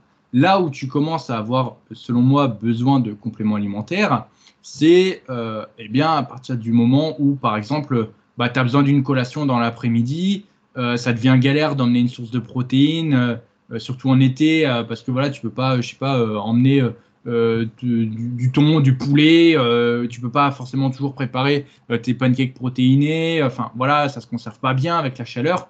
Bah, à ce moment-là, voilà, c'est pratique de prendre de la whey. Mais est-ce que tu en avais besoin avant? Euh, Non, tu vois, c'est juste parce que bah, à ce moment-là, tu en as vraiment besoin. Il euh, y, a plein de compléments en fait comme ça qui sont pas forcément utiles et que les gens veulent, euh, veulent consommer. La créatine, c'est pareil, ça fera pas forcément une grosse différence. Surtout qu'il y a eu quand même un, boom dans les prix des compléments à cause bah, voilà, des, des matières premières qui augmentent, du nombre de, de pratiquants, enfin du Covid, etc. Tu prends la, la créa, euh, la créa, euh, bah, avant ça coûtait, ça coûtait que dalle. Hein. Mm. Euh, tu, prenais, tu prenais un kilo, tu en avais pour, pour même pas 20 balles. Le bah collagène, c'est pareil. Ouais, le, collagène, c'est pareil. Le collagène, c'était 25 euros, les 1 kg 200. voilà, donc les, les, compléments, en fait, ça coûtait pas cher et ça apportait une, voilà, pour, le prix, en fait, le, le, le, ratio des avantages par rapport au prix était quand même euh, forcément euh, très intéressant parce que, attends, un kilo de collagène, euh, ça tient quand même un, bon, un, bon, un bon paquet de temps. Donc c'est sûr que maintenant, au vu du prix que ça coûte, bah, c'est pas forcément non plus un, très très bon investissement. Donc il faut quand même bien faire attention à ça. Et surtout, il y, a, beaucoup de marques qui vont vouloir pousser à la consommation. Il y a certains compléments alimentaires aussi qui ont tendance à vouloir pousser à la consommation, type les, les pré-workouts, tout ça. Euh, les, pré-workouts, on, en a déjà parlé, surtout qu'il y a beaucoup de. À la base, le pré-workout, c'est pour eh bien, donner un coup de, un coup de peps pour, pour ta séance. Euh, maintenant, les pré-workouts, ils n'ont même plus de caféine. C'est uniquement pour le pump que les gens vont en prendre. Donc, au final, il n'y a même plus l'effet de, de, base. Donc, en fait, tout ça pour dire que euh, tu n'es pas obligé de prendre des compléments pour, euh, pour progresser. C'est en, en fait, les compléments, c'est vraiment une infime partie de ta progression. Ça sera jamais le facteur le plus important. Mais euh, je pense, et on en a déjà parlé, je sais plus si on en a parlé dans un podcast qui a marché ou pas, mais en fait, quand tu. Les compléments alimentaires, c'est aussi la possibilité d'acheter ta progression. Je ne sais pas si tu vois ce que je veux dire, mais. Oui, je vois où tu veux en venir. Les, gens, en fait, les gens ont l'impression que en prenant des compléments, en fait, ils achètent un truc qui va les faire devenir euh, énorme, qui va booster leur progression de, de ouf, alors que, que, pas du tout. Et il y a toujours ce truc du bah, t'achètes un peu ta, ta progression, c'est la solution de facilité, etc. Tu sais, c'est un peu comme euh, dans, dans, un jeu vidéo, euh, quand tu. Il y a beaucoup de personnes qui commencent le jeu, qui ne le découvrent même pas, et puis qui vont déjà sur la boutique pour acheter des, des trucs euh, qui vont euh, les, booster, les rendre plus forts, etc.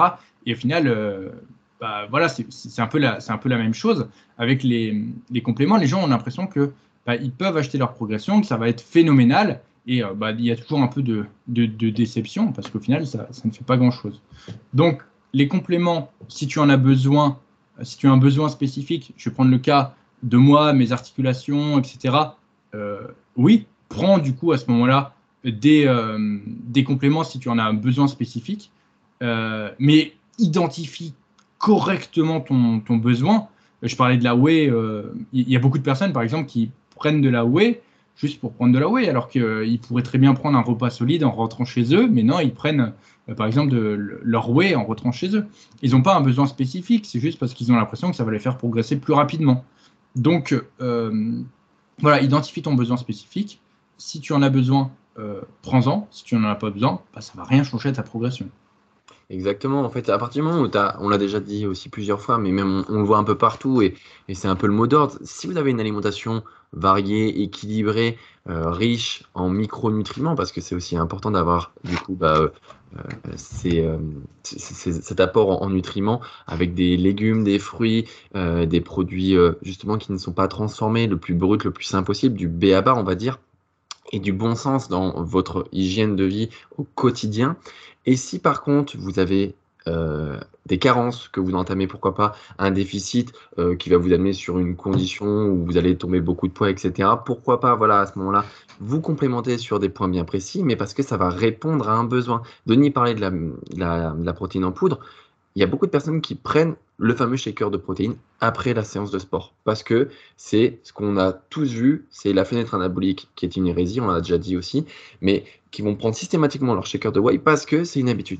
Sauf que les personnes qui en prennent ne savent pas si euh, elles en ont vraiment besoin. Parce que peut-être que sur la journée, sur les, différents repas qu'elles prennent, elles ont déjà leur apport en protéines. Et que prendre du coup cette protéine, cette protéine en poudre bah, ça ne va, pas leur, va pas leur changer la vie, ça ne va pas leur apporter un besoin puisqu'il est déjà répondu euh, par, euh, par justement l'apport sur les, les, repas.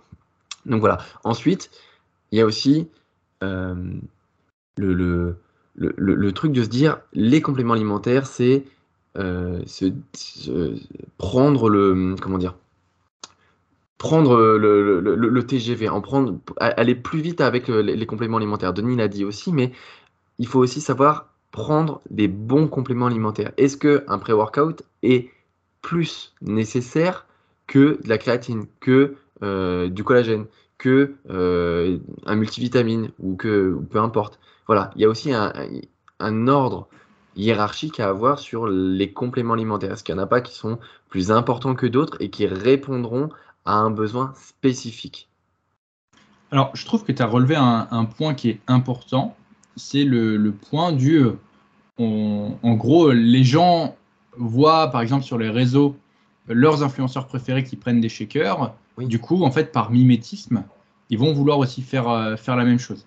C'est un peu ce truc euh, d'influenceur, tu sais. j'ai un autre exemple après que je donnerai aussi. moi, du coup, j'ai commencé les réseaux il y a, on va dire, un peu plus d'un an maintenant. Et euh, voilà, j'ai pas la prétention d'être un influenceur. Pour moi, je suis juste un coach qui partage sa passion. Sauf que au fur et à mesure que j'ai partagé du contenu, forcément, de plus en plus de personnes se sont mis à, me suivre. Et en fait, le discours des, gens qui a, changé. En fait, euh, au début, c'était euh, salut coach. Et, euh, et, puis après, du coup, c'est transformé en t'es mon influenceur préféré, machin et tout, j'adore ce que tu fais alors, merci déjà pour, pour, tous les messages, mais ça fait plaisir toujours, bien sûr. Ça, fait toujours plaisir, mais ce que je vois, enfin ce que je veux en tirer de, ça, c'est que bah, je suis passé de coach à influenceur. Et j'avais jamais ressenti en fait ce truc d'influenceur jusqu'au jour où je me suis pété la dent. Euh, à Budapest, pour ceux qui se souviennent, euh, pendant mon entraînement, je serrais tellement fort les dents que je me suis explosé une dent. Donc j'en ai parlé dans les précédents podcasts. je vous invite du coup à, aller les écouter. C'est dans les premiers. Je crois que c'est même d'ailleurs euh, le premier. Euh, et du coup, je me suis voilà pété une dent euh, pendant mon entraînement. Et à la suite de ça, j'ai mis du coup, fait, j'en ai fait une vidéo à but humoristique où du coup, je disais, bah en gros, qu'il aurait fallu que j'utilise un protège-dents. Et dans la soirée, j'ai reçu plein de personnes qui m'ont dit, j'ai commandé un protège-dents. Il y en a qui m'ont envoyé des screens de leur commande de protège-dents, etc. Et là, en fait, j'ai compris que avec ce que j'avais partagé, j'avais influencé les gens indirectement, c'était pas du tout, c'était pas du tout ce que je voulais faire, pour qu'ils achètent du coup des, des protège-dents. Mais c'était vraiment pas mon, mon intention, c'était juste que je partageais ce qui m'était arrivé. Et au final, ce truc d'influence, il faut quand même y faire vachement attention.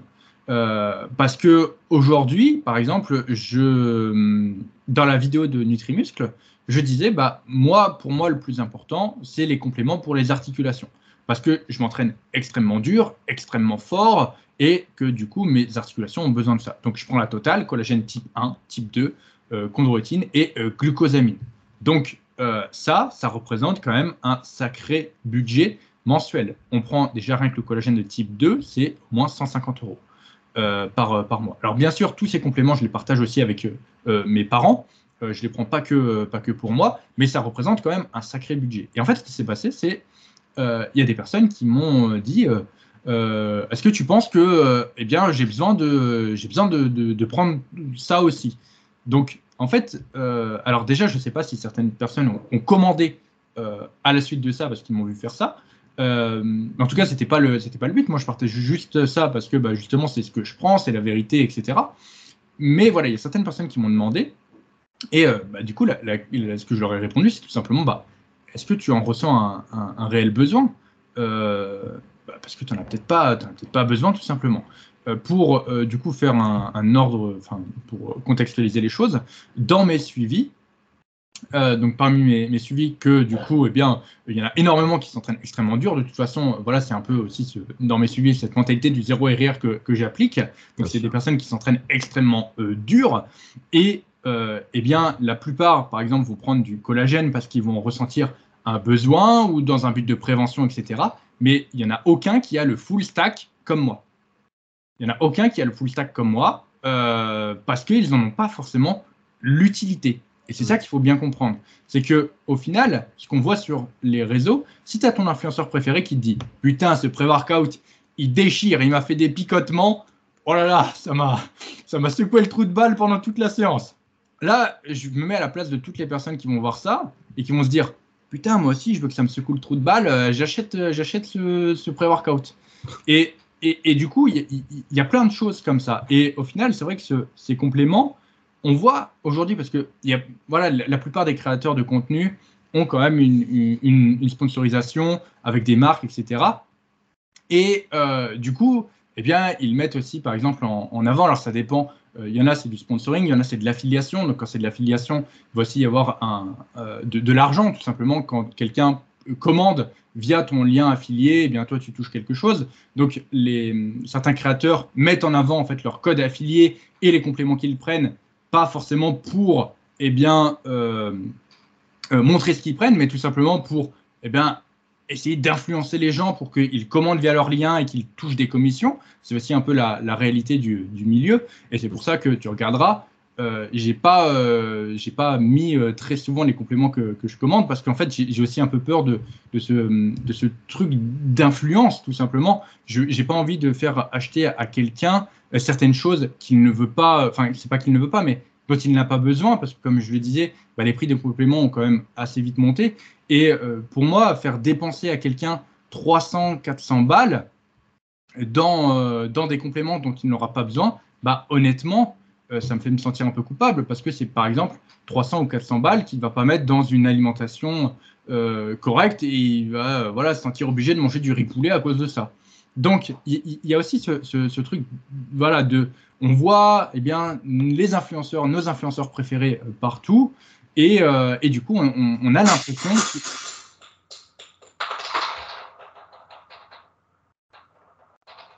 Je sais pas ce que c'est. C'est le chat, ça? Non, non, il est dehors. Petite interruption du podcast. Rémi, t'es vivant?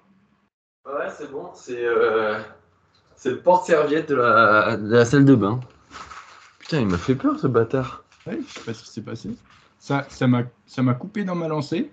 Merde. Mais c'est pas, pas grave. Ce que je disais, c'est que voilà, faites aussi la, la part des choses. Euh, et c'est pas parce que voilà votre influenceur préféré prend tel ou tel complément que ça peut, ça peut vous être efficace. Alors, enfin, ça peut vous être utile.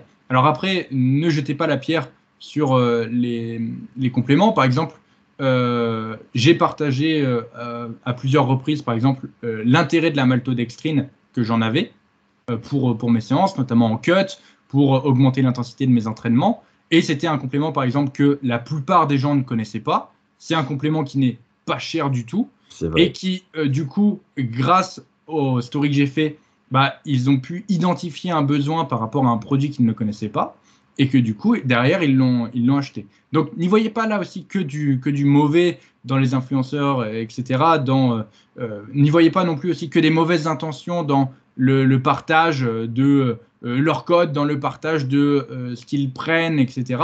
Mais voilà, gardez, c'est comme un peu ce qu'on disait avec les connaissances, faites aussi le tri par rapport à ça, identifiez vos besoins par rapport à ce qui existe, et après euh, faites vos choix. Mais euh, gardez bien l'esprit que aucun complément ne sera jamais obligatoire. Du coup, je voulais prendre un exemple euh, d'un petit jeune à la salle de sport qui justement est, un peu matrixé par les réseaux sociaux et il aime bien suivre plusieurs influenceurs, comme tu dis, du fit game qui bah, prône les, les pré-workouts, les acides, enfin les BCA, etc. Et la dernière fois, il vient avec son gros sac où dedans il y a bien sûr euh, tous ses compléments alimentaires, ses petites canettes de Monster, etc. Et ah, il fait la présentation à deux trois de ses potes. Et il sort un premier pré-workout. il dit ouais celui-ci je l'ai déjà testé, mais bon je trouve qu'il n'est pas terrible et tout. qu'il veut il commence à faire son marchandage, il distribue ses compléments alimentaires. Donc tout ça pour dire que euh, la naïveté de certaines personnes bah, conduit euh, bah, certains à acheter des choses dont ils n'ont pas besoin, juste parce qu'une personne en a pris. Bon, c'est le principe d'influence, hein, on, en est bien d'accord. Mais cette personne-là, du coup, euh, a, pu aussi me rapporter un truc comme quoi elle avait pris de l'ashwagandha. Donc c'est un peu le, truc un peu à la mode. Et il s'est dit, bon, bah moi aussi, je vais tester. Sauf qu'il a pris trop de doses. Et qu'est-ce qui lui est arrivé? Bah, il s'est tapé une méga chiasse de l'espace et il avait super mal au bide pendant plusieurs jours. Donc bien sûr, bah, il a compris que euh, soit euh, c'était le complément alimentaire, soit c'était la posologie qui était pas bonne, soit euh, voilà, c'était tout réuni en fait. Donc encore une fois, ne prenez pas pour argent comptant tout ce qu'on vous dit sur les réseaux sociaux. Soyez critiques, intéressez-vous vraiment à ce qu'il y a derrière. Et après, bah voilà, faites votre choix éclairé moi, j'ai deux choses à dire par rapport à, ce que tu viens de dire. J'espère que je ne vais pas les oublier. Euh, je vais commencer par la première. Euh, je ne sais pas si tu te souviens, mais euh, pendant très longtemps, Rémi, il y a la plupart de nos compléments qui nous étaient donnés. Ouais, c'est incroyable le nombre de personnes qui nous ont donné leurs compléments qu'ils n'utilisaient pas. parce que, en fait, bah, tout simplement, ils les avaient achetés parce qu'ils avaient vu ça dans une vidéo ou ce genre de choses, et au final, ils se rendaient compte qu'ils ne les utilisaient pas. Et, euh, et, derrière, bah, du coup, euh, nous, on, enfin voilà, le mec il me disait, bah, euh, tiens, j'ai acheté de la, de la whey, mais j'aime pas. J'aime pas le goût, j'aime pas le goût. Nous, avec Denis, on n'est pas difficile, faut dire. ouais, c'est vrai. On avait pas un truc qui est gratos. Bon, le goût, on s'en fiche un petit peu. On avait l'habitude de prendre une protéine en poudre neutre, hein, qui avait pas de goût au départ. on s'en foutait, nous. voilà, on prenait, on prenait. Et donc, bah, dès qu'on avait une petite feuille avec un goût qu'on nous fiait, bah, ça nous allait très bien. Ouais, putain. Tu on avait récupéré de la hardeur et de la native comme ça, de la native de chez Fitness Boutique. Euh, je peux te dire que nous, au niveau du goût, on était là, mais, c'est trop bon, on l'aurait bouffé à la cuillère. Tu, te rappelles le, petit pot qu'on avait euh, le petit, On avait un fond de black protein qui nous restait? Non, c'était de la native. La native, pardon.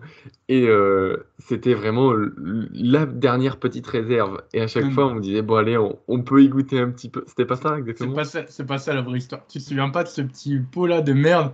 En fait, avec Rémi, euh, je crois qu'on l'avait acheté, celui-ci, euh, la X Native. C'était le, au moment où le Fitness Boutique, Fitness Boutique voilà, proposait ça. Et c'était au début une gamme, c'était pas si cher que ça. C'était genre, les 900 grammes devaient être à 29 euros ça. Ça a bien augmenté. Hein, ouais, non, mais pour la X native, c'était cher à l'époque. C'était très cher. Mais enfin, nous, on était étudiants à l'époque, ça nous faisait mal au cul de mettre. Euh, voilà, ça faisait mal au cul. Mais en fait, je suis en train de réfléchir qu'aujourd'hui, 29,99€, enfin, 30 balles le kilo, euh, c'est c'est le prix mini, quoi. Enfin, bref. Mais du coup, on avait acheté ça. On avait acheté cette X native. Et, euh, et en fait, elle était hyper bonne. Elle était au chocolat et tout. Et vraiment, euh, on n'avait jamais bouffé une, whey euh, aussi bonne. Et euh, ce qui s'était passé, c'est que bah, un, un moment, le, le pot s'est vidé. Enfin, le truc s'est vidé. Normal. Et, et moi, j'en avais besoin. Et je dis à Rémi, je dis, il n'y en a plus. Il dit, non, non, il n'y en a plus. Ah oui, moi je me rappelle, enculé. Et il me dit, non, non, il n'y en a plus. Je dis, ok, pas de problème. Et un peu plus tard dans la journée, je reviens. Et je vois Rémi. Il avait de la X native. je reconnais cette odeur, je reconnais ce, ce truc. Et je dis, je dis là, mais, euh, mais qu'est-ce que tu me dis euh, Enfin, qu'est-ce que tu me dis qu'il n'y en a plus? Je vois que t'en bouffais, espèce d'enfoiré, t'as été en racheté. Et en fait, ce qu'il avait fait, ce connard, c'est qu'il en avait planqué dans un petit pot. Vous savez, on avait des shakers avec euh, une réserve vissable en dessous du, du shaker. Et Ouais, ma mais il avait, il avait bien, parce que c'était pas les petites réserves de merde, il l'avait bien, bien rempli. Et au final, j'avais dit, enculé, t'as planqué la whey. Et en fait, pour la petite anecdote, euh, il a plus jamais osé en reprendre. Dans, dans la- il a plus personne, en fait, que ça soit lui ou moi, personne n'a retouché à ce qui restait dans la réserve. Au final, il restait juste l'équivalent d'un shaker. Mais du coup, c'est resté dans le pot et on n'a jamais retouché parce que Rémi l'avait planqué, ce petit enfoiré-là. Je sais pas comment on a terminé. On a dû, on a dû faire le shaker de fin un jour, je sais plus, peut-être. Je- ouais, je, je me rappelle plus. Mais euh, Enfin, bref, voilà, tout ça pour dire que euh, on a eu ces, euh, ces débrouillardises euh, d'étudiants. ouais, mais ce que je voulais, enfin, ce que je voulais dire surtout par ça, c'est que beaucoup de personnes achètent des compléments dont ils n'ont pas besoin. Comme toi, tu disais, euh, eh bien du coup, euh, la personne qui a, enfin, acheté un pré-workout, un pré-workout, ça coûte la peau du cul, c'est Bien 40 sûr, 50 ça, balles. voilà, ça coûte extrêmement cher. 60 balles même euh, pour certains, là qui les font venir de je sais pas où et tout, euh, sur des sites, machin, euh, ça coûte euh, vite très très cher et au final les gens ne les utilisent pas. Et euh, putain, quand tu mets 60 balles, 60, attends, mais avec 60 balles, t'en, achètes des entrecôtes. Hein. Donc, euh, non mais c'est- vrai, enfin je veux dire, il y, a des choses plus importantes dans lesquelles vous pouvez mettre votre argent. Donc ça c'est le, le, le- le- enfin, le- le point voilà, sur euh, l'influence. Deuxième point, Rémi, tu as parlé de la méga chiasse que- qu'il s'est chopé Bah, Euh, c'est- ouais. intéressant de, de faire un petit rappel. Lorsque vous prenez un complément, ne prenez jamais tout de suite la dose qui est conseillée. Mhm. C'est-à-dire que, euh, par exemple, pour la créa, il y en a beaucoup, la créa, euh, pareil, ça va leur foutre la turbo-chiasse. Et euh, pourquoi? Parce qu'en fait, bah, ils passent de 0 g de créa par jour, enfin juste, on va dire, les apports alimentaires, mais c'est très faible, à d'un coup une méga dose de 5 grammes. Et parfois même 5 grammes en une prise. Donc tu, tu te rends compte, tu multiplies par je ne sais pas combien la, la- la dose que tu prends quotidiennement, et du coup, bah, ton corps, euh, comment il réagit? Turbo chiasse. Donc euh, voilà, faites-le toujours progressivement. Faites une première semaine à 1 gramme, 2 grammes, 3 grammes, 4 grammes, 5 grammes, et c'est comme ça pour tous les compléments. Si vous avez des compléments que vous digérez mal, bah, euh, juste séquencez la dose, faites-le progressivement, parce qu'en fait, je ne sais pas si vous vous rendez compte, mais vous prenez genre des méga doses, vous, filez des méga doses à votre corps d'un coup. Donc, euh, ouais, faites, euh, si, vous, voilà, si vous avez mal au ventre, si vous chopez la, grosse chiasse, euh, bah, du coup, faites-le progressivement et ça y devrait aller mieux. Et puis on connaît surtout, tu sais, la, dose et la, enfin, la, petite dosette et la dose, justement. Où on a tendance à toujours faire une scoop un peu garnie, un peu. Bah voilà, mais sauf que ces grammes en plus, là, au bout d'un moment, ça, ça plus ça plus ça, ça en fait beaucoup plus à la fin. J'ai- J'avais fait une étude euh, sur la consommation des protéines chez les pratiquants. Alors, c'était pas une grosse étude qui est sortie, c'était une étude à ma petite échelle sur quand même, il y avait pas mal de participants. C'était sur la quantité de protéines qu'ils consommaient et euh, surtout donc la quantité de protéines générales et euh, la quantité de protéines en poudre surtout qu'ils consommaient. Et euh, à l'époque, donc en fait, euh, c'était, je l'avais fait sur, euh, sur Limoges, cette étude, à l'époque où je travaillais en salle, où je faisais de la diète en salle. Et en fait, euh, c'était à l'époque, il y avait, il y avait un fitness boutique. Il n'y avait que ça en fait dans, dans notre ville. Ce qui fait que la plupart des pratiquants commandaient, euh, allaient à fitness boutique pour acheter leurs compléments. C'était souvent aussi des personnes qui étaient, euh, euh, voilà, qui avaient aussi les, les- moyens entre guillemets. Et ça, ça se faisait pas, c'était pas, euh, on commandait pas encore tous nos compléments sur Internet. C'était pas encore autant démocratisé au moment où j'ai fait cette étude. Et du coup, c'était beaucoup euh, par fitness boutique. Et du coup, à fitness boutique, souvent, euh, les gens achetaient de la hardeur. C'est la hardeur. euh, et en fait, la, la hardeur, c'est les pots euh, verts fluo. Vert. Voilà.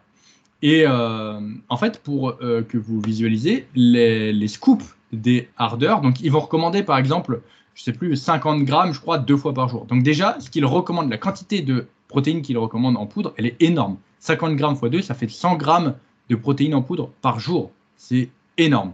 Hmm. Et au final, euh, quand, euh, quand j'ai fait cette étude, je me suis aperçu déjà que d'une, les dosettes, elles faisaient 70 grammes.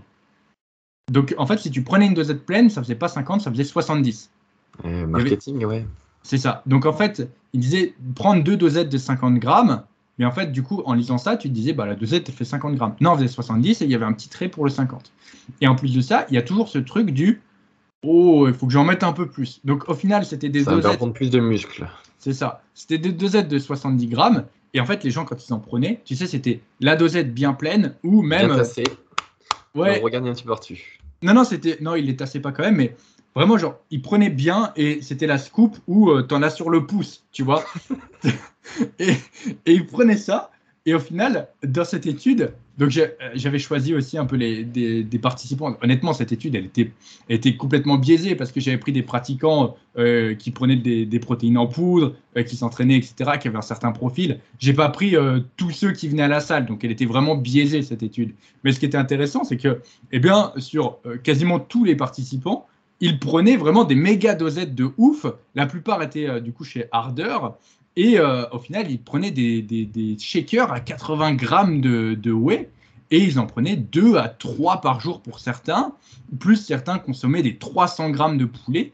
Et euh, ce qui en était sorti, c'est que euh, les, fameux 2 grammes de protéines par kilo de poids de corps, il n'y en a aucun qui était en dessous. Ils étaient tous au-dessus. Et je crois, j'ai plus les chiffres en tête, mais la moyenne était genre à 2,9 grammes de protéines par kilo de poids de corps sur les participants. Et, euh, et c'était un truc, euh, c'était un truc de, de ouf. Et je me souviens que ce jour-là, j'étais là en mode Ah ouais, euh, les gens ils prennent. Moi, ma, ma whey, tu sais, elle était toujours bien pesée, bien millimétrée à la balance et tout. Et eux, ils étaient là à la. Parce que c'était pas une, c'était pas une scoop, c'était une pelle. Pour les gainers, ça. Non, mais même la hardeur, c'était. Ah ouais, Ah, c'était je- une, pe- c'était une petite Ouais, pelle. Je me demande si c'était ouais. pas pour la hardeur. Je me demande si c'était pas euh, pour. euh, Ah, peut-être que c'était pour le gainer de chez, euh, de chez Harder alors. ouais. Mais enfin bref, tout ça pour dire quand même que les dosettes, elles étaient euh, truquées. Enfin, elles étaient. euh, Ouais, les dosettes, les dosettes étaient truquées. Ouais, ouais, les dosettes étaient truquées. Et effectivement, ça se trouve, la dosette de gainer, euh, elle était, euh, c'était ouais, une, une pelle. Et ça se trouve, elle, elle recommandait 90 grammes, elle devait faire 120, tu vois, un truc comme ça. Mais euh, d'ailleurs, si vous, s'il y en a par ici qui prennent encore de la hardeur, dites-nous euh, si c'est toujours les mêmes scoops. Et dites-nous votre préféré aussi. Si vous avez... Comment elle s'appelait nous C'était chocolat C'était juste chocolat? Ouais, X native chocolat. Après, honnêtement, euh, une, euh, une protéine, euh, il y, en a beaucoup qui, qui vont vraiment miser sur le, sur le goût. Personnellement, moi, la Nutrimuscle, elle me, elle me convient très très bien au niveau du goût, mais parce que aussi, euh, je la prends d'une façon particulière. Ah oui, tu avais expliqué. Alors, euh, déjà, si vous avez un problème avec votre protéine, si vous trouvez qu'elle a un goût dégueulasse, le petit tips pour l'améliorer, c'est de mettre un peu de sel dedans. Mhm. Euh, mettez un peu de sel dans votre protéine, ça va tout de suite l'améliorer. Mais alors, mettez pas la dose de sel, mettez genre juste un tout petit peu. Et vous allez voir que ça va grandement améliorer le goût. Alors, bien sûr, si vous avez pris un goût euh, un peu fruité, etc., ça marchera pas. Mais si c'est chocolat ou vanille, ça, ou caramel, ou un truc comme ça, ça va forcément euh, euh, l'améliorer. Ça, c'est le premier tips. Deuxième tips, euh, ne prenez pas votre whey dans un shaker.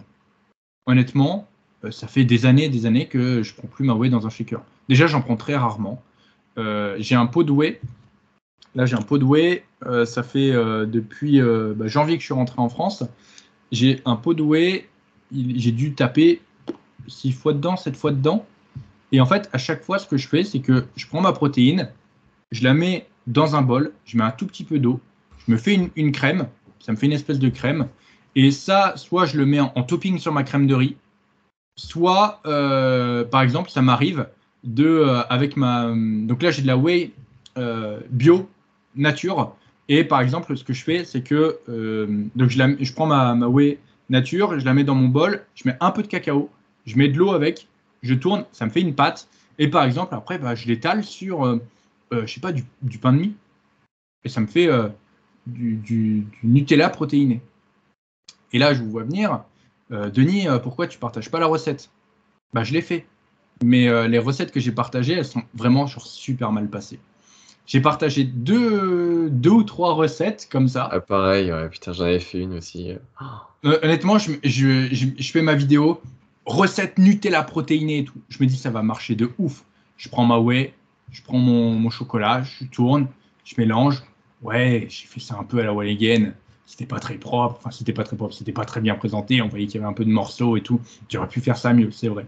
Mais je me suis fait défoncer dans les commentaires en mode c'est dégueulasse, euh, c'est pas bon et C'est tout. pas appétissant. ouais. Et, et, et en fait, ça, c'était les... quand j'ai posté la vidéo. Et dans la journée ou le lendemain ou le surlendemain, il y en a qui sont revenus qui m'ont dit Oh, j'ai essayé, c'est une dinguerie. Mais en fait, je me suis pris une vague de euh, commentaires négatifs euh, sur la recette, sachant que c'était la deuxième. J'en avais déjà j'avais fait une recette. Merde, je sais plus que c'était ma première recette. Euh, c'était un truc avec une banane, euh, je sais plus ce que j'avais foutu. Enfin, c'était euh, incroyable aussi. Genre, dense en calories, facile à faire, rapide, très bon. Et putain, les, gens se focalisent uniquement sur le visuel et, pas, voilà, genre sur le goût. Ils trouvaient ça pas, pas appétissant. Alors que c'est une dinguerie, tu vois, c'est une dinguerie. Mais il y a beaucoup de. Je pense que, voilà, la- après la, la nourriture, tout le monde n'est pas aussi euh, euh, simple que, que nous. Mais euh, c'est vrai que bah, si tu t'arrêtes au goût ou à la texture, parfois, euh, si honnêtement, les, les parfums des whey, étaient très bonnes. Les gens qui aiment pas les, les whey, parfois, c'est Les- Les toutes premières whey qu'on a prises, c'était la whey de chez MyProtein, goût nature. Pourquoi? Parce que c'était la moins chère et c'était celle où il y avait le moins d'ajouts, d'additifs, d'édulcorants à la con. Il y avait juste de la lécithine de soja, ce qu'on n'aura pas sur euh, la whey de chez Nutrimus d'ailleurs. Et on prenait ça, mais vraiment, elle était pas bonne, pas bonne, mais pas bonne du tout. Et on faisait ça des fois goûter, euh, enfin, on la faisait goûter à des potes. Mais ils disaient, mais comment tu fais pour boire ça? Bah nous, euh, nous allait, on mettait un petit peu de choco et, en avant Guingamp, quoi. C'était, l'habitude en fait quelque part. Ouais, c'est ça. Et puis euh, peut-être que nous, on n'est on pas très euh, compliqué, mais euh, c'est vrai que Ça ouais, ne, ne vous arrêtez pas qu'à la texture, parce qu'il y a des choses qui peuvent être très bien, très bien faites. Et du coup, ouais, je disais par rapport à la whey, ne la prenez peut-être pas forcément dans un shaker, euh, parce qu'il y a certaines personnes, tu vois, par exemple, et, qui ne peuvent pas prendre leur whey avec de l'eau. Oui, oui, oui, oui. Il y en a qui sont obligés de la prendre avec- lui d'ailleurs. Il y en a qui sont obligés de la prendre avec du lait. J'ai jamais compris euh, les gens qui prenaient leur whey avec du lait. Euh, en plus, ça, ça rajoute des calories de, de ouf. De ouf, le lait, ouais. Alors, ça peut être une stratégie. Ça peut être une stratégie, par exemple, en prise de masse. Je dis pas. Euh, mais, euh, mais honnêtement, avec de l'eau, j'ai toujours prise avec de l'eau avant que je commence du coup à la mettre dans mon petit bol et me faire un topping, une crème. Mais, mais ouais, j'ai jamais vu le, vu le problème. Donc, whey nature. Moi, je me souviens même, ce que je faisais, c'était immonde. J'ai le, le goût horrible. Je prenais du coup, donc pendant ma séance, j'avais des BCA. Ne me jugez pas. Quelle erreur. Des BCA neutres, hein, bien sûr. Ah oui, Ah. neutre. Ah oui, alors ça, Ah oui. c'était- ça c'était du Ah oui, oui. Alors, est-ce qu'il y a des warriors ici? Je suis sûr, et ça se trouve, ça n'existe même plus les BCA neutres. Qui, qui fait partie des warriors et qui prenait des BCA au goût neutre? Ça c'était très très puissant. Ça c'était Ouais. pas bon. Alors, les, B- les BCA, vous n'en avez pas besoin. hein. Ne vous posez même pas la question. Vous n'en aurez jamais besoin des BCA si vous avez suffisamment de protéines dans votre alimentation. Ou hors cas particulier, euh, type des personnes euh, euh, qui vont avoir un mode de- d'alimentation particulier. Chez certaines personnes qui sont végétariens, ce genre de choses, Ouais, ça, peut, ça. ça peut être concevable. Ou euh, parfois en, en préparation, quand on est très bas en, en calories, etc. Mais bon, bref, on ne va pas rentrer dans les détails. 99,99999% des gens n'en auront jamais besoin. Mais ça, du coup, donc je faisais ça, baisser à goût neutre. Et parfois, à la fin de ma séance, quand j'avais pas fini mon, mon shaker, bah c'était la fenêtre anabolique. hein. Euh, mais bon, là, on est 10 ans en arrière. Donc, il fallait que je prenne ma whey. Et donc, je prenais mon shaker où il restait mes BCA parce qu'il ne fallait rien perdre. hein. Non, il fallait rien perdre. Je laissais mes BCA, donc mon fond d'eau restant avec mes BCA. Je mettais, mettais ma whey. Enfin, Je shakeais. ça faut les accrocher là. hein. shaké. Et tu sais, il y avait toujours ce moment où tu te demandes, tu te dis, est-ce que je dois rajouter de l'eau ou pas? Parce que, parce que si, quand il n'y a pas beaucoup d'eau, tu dis, c'est bon, trois gorgées, c'est terminé. ou alors tu, tu le dilues un peu plus, tu dis, ça va passer un peu mieux, mais il va y en avoir plus. c'est pas bon. C'est dégueulasse. Il était dégueulasse. Il était dégueulasse, ce, ce shaker. Mais, euh, mais du coup, ouais, je- ça m'est arrivé plusieurs fois de faire des, des trucs comme ça et c'était immonde. Et, euh, et même, je sais pas si tu te souviens, Rémi. Qu'est-ce qu'il y avait de plus dégueulasse? Qu'est-ce qu'on prenait qui était encore plus dégueulasse? Je- attends, mais j'ai une anecdote qui me revient. Un jour avec Rémi. Putain, mais c'est le, on, on part en couille totale sur ce podcast. Tant pis.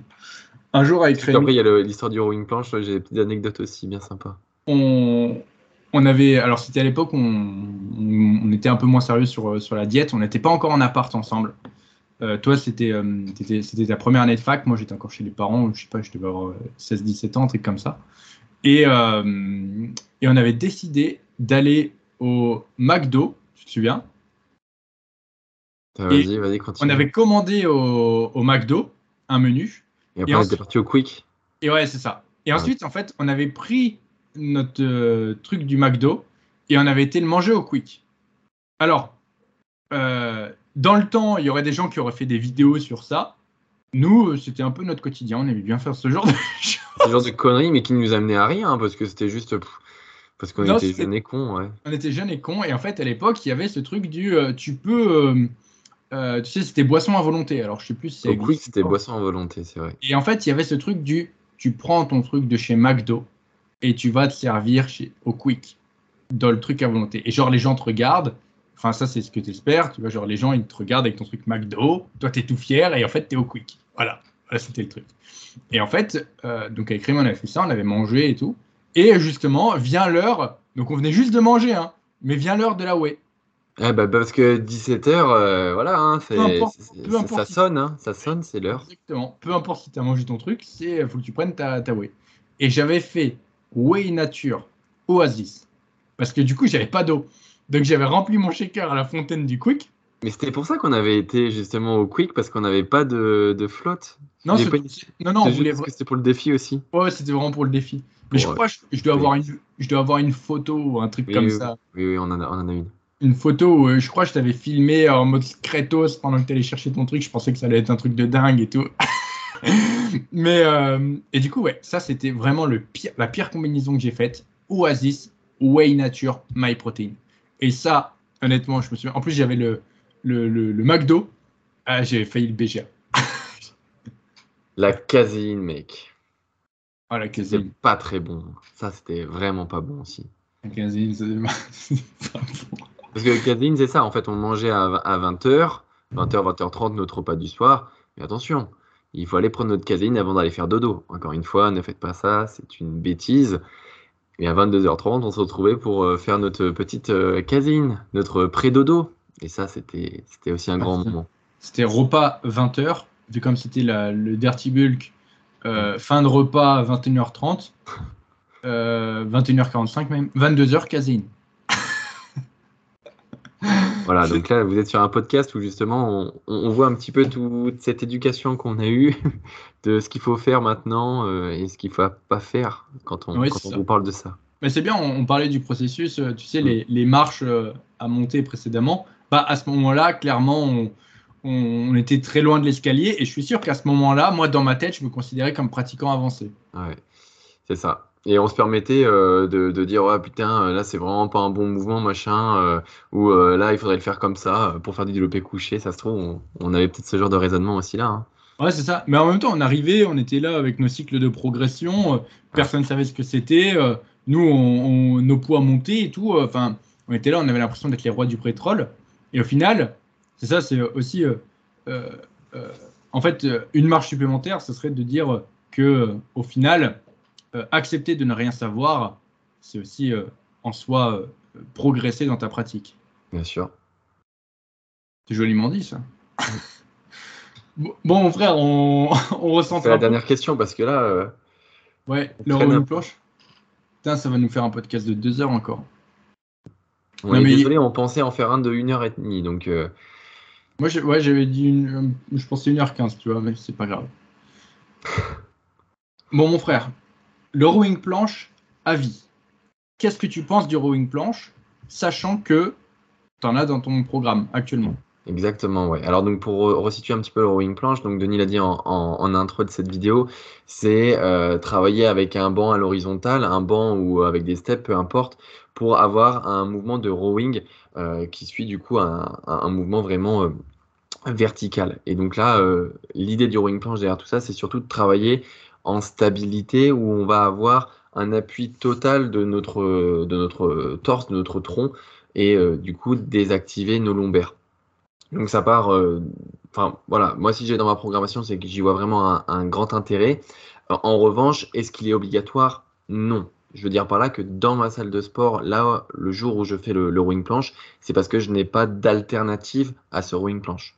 Par contre, si vous avez euh, une machine, enfin un stead row, peu importe, un exercice qui vous fait euh, travailler dans cet angle-là où vous avez un appui et vous avez un, mouvement avec les coudes hauts, eh bien c'est un exercice de substitution et donc un exercice qui est entièrement faisable également.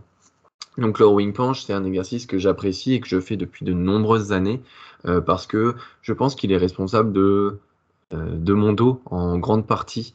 Euh, j'ai toujours très bien adhéré à, cet exercice-là, je l'ai toujours bien senti. Enfin, je sais que quand je le fais, il est, euh, il, est puissant en fait, il est, il est là quoi. Enfin, je sais que mon dos, il, aime bien quoi. C'est la petite cacahuète, ça, il aime bien. Et après, c'est un exercice qui est aussi agréable à faire puisqu'on peut faire une surcharge progressive puisqu'on rajoute euh, nos, nos poids, nos microplates, bref.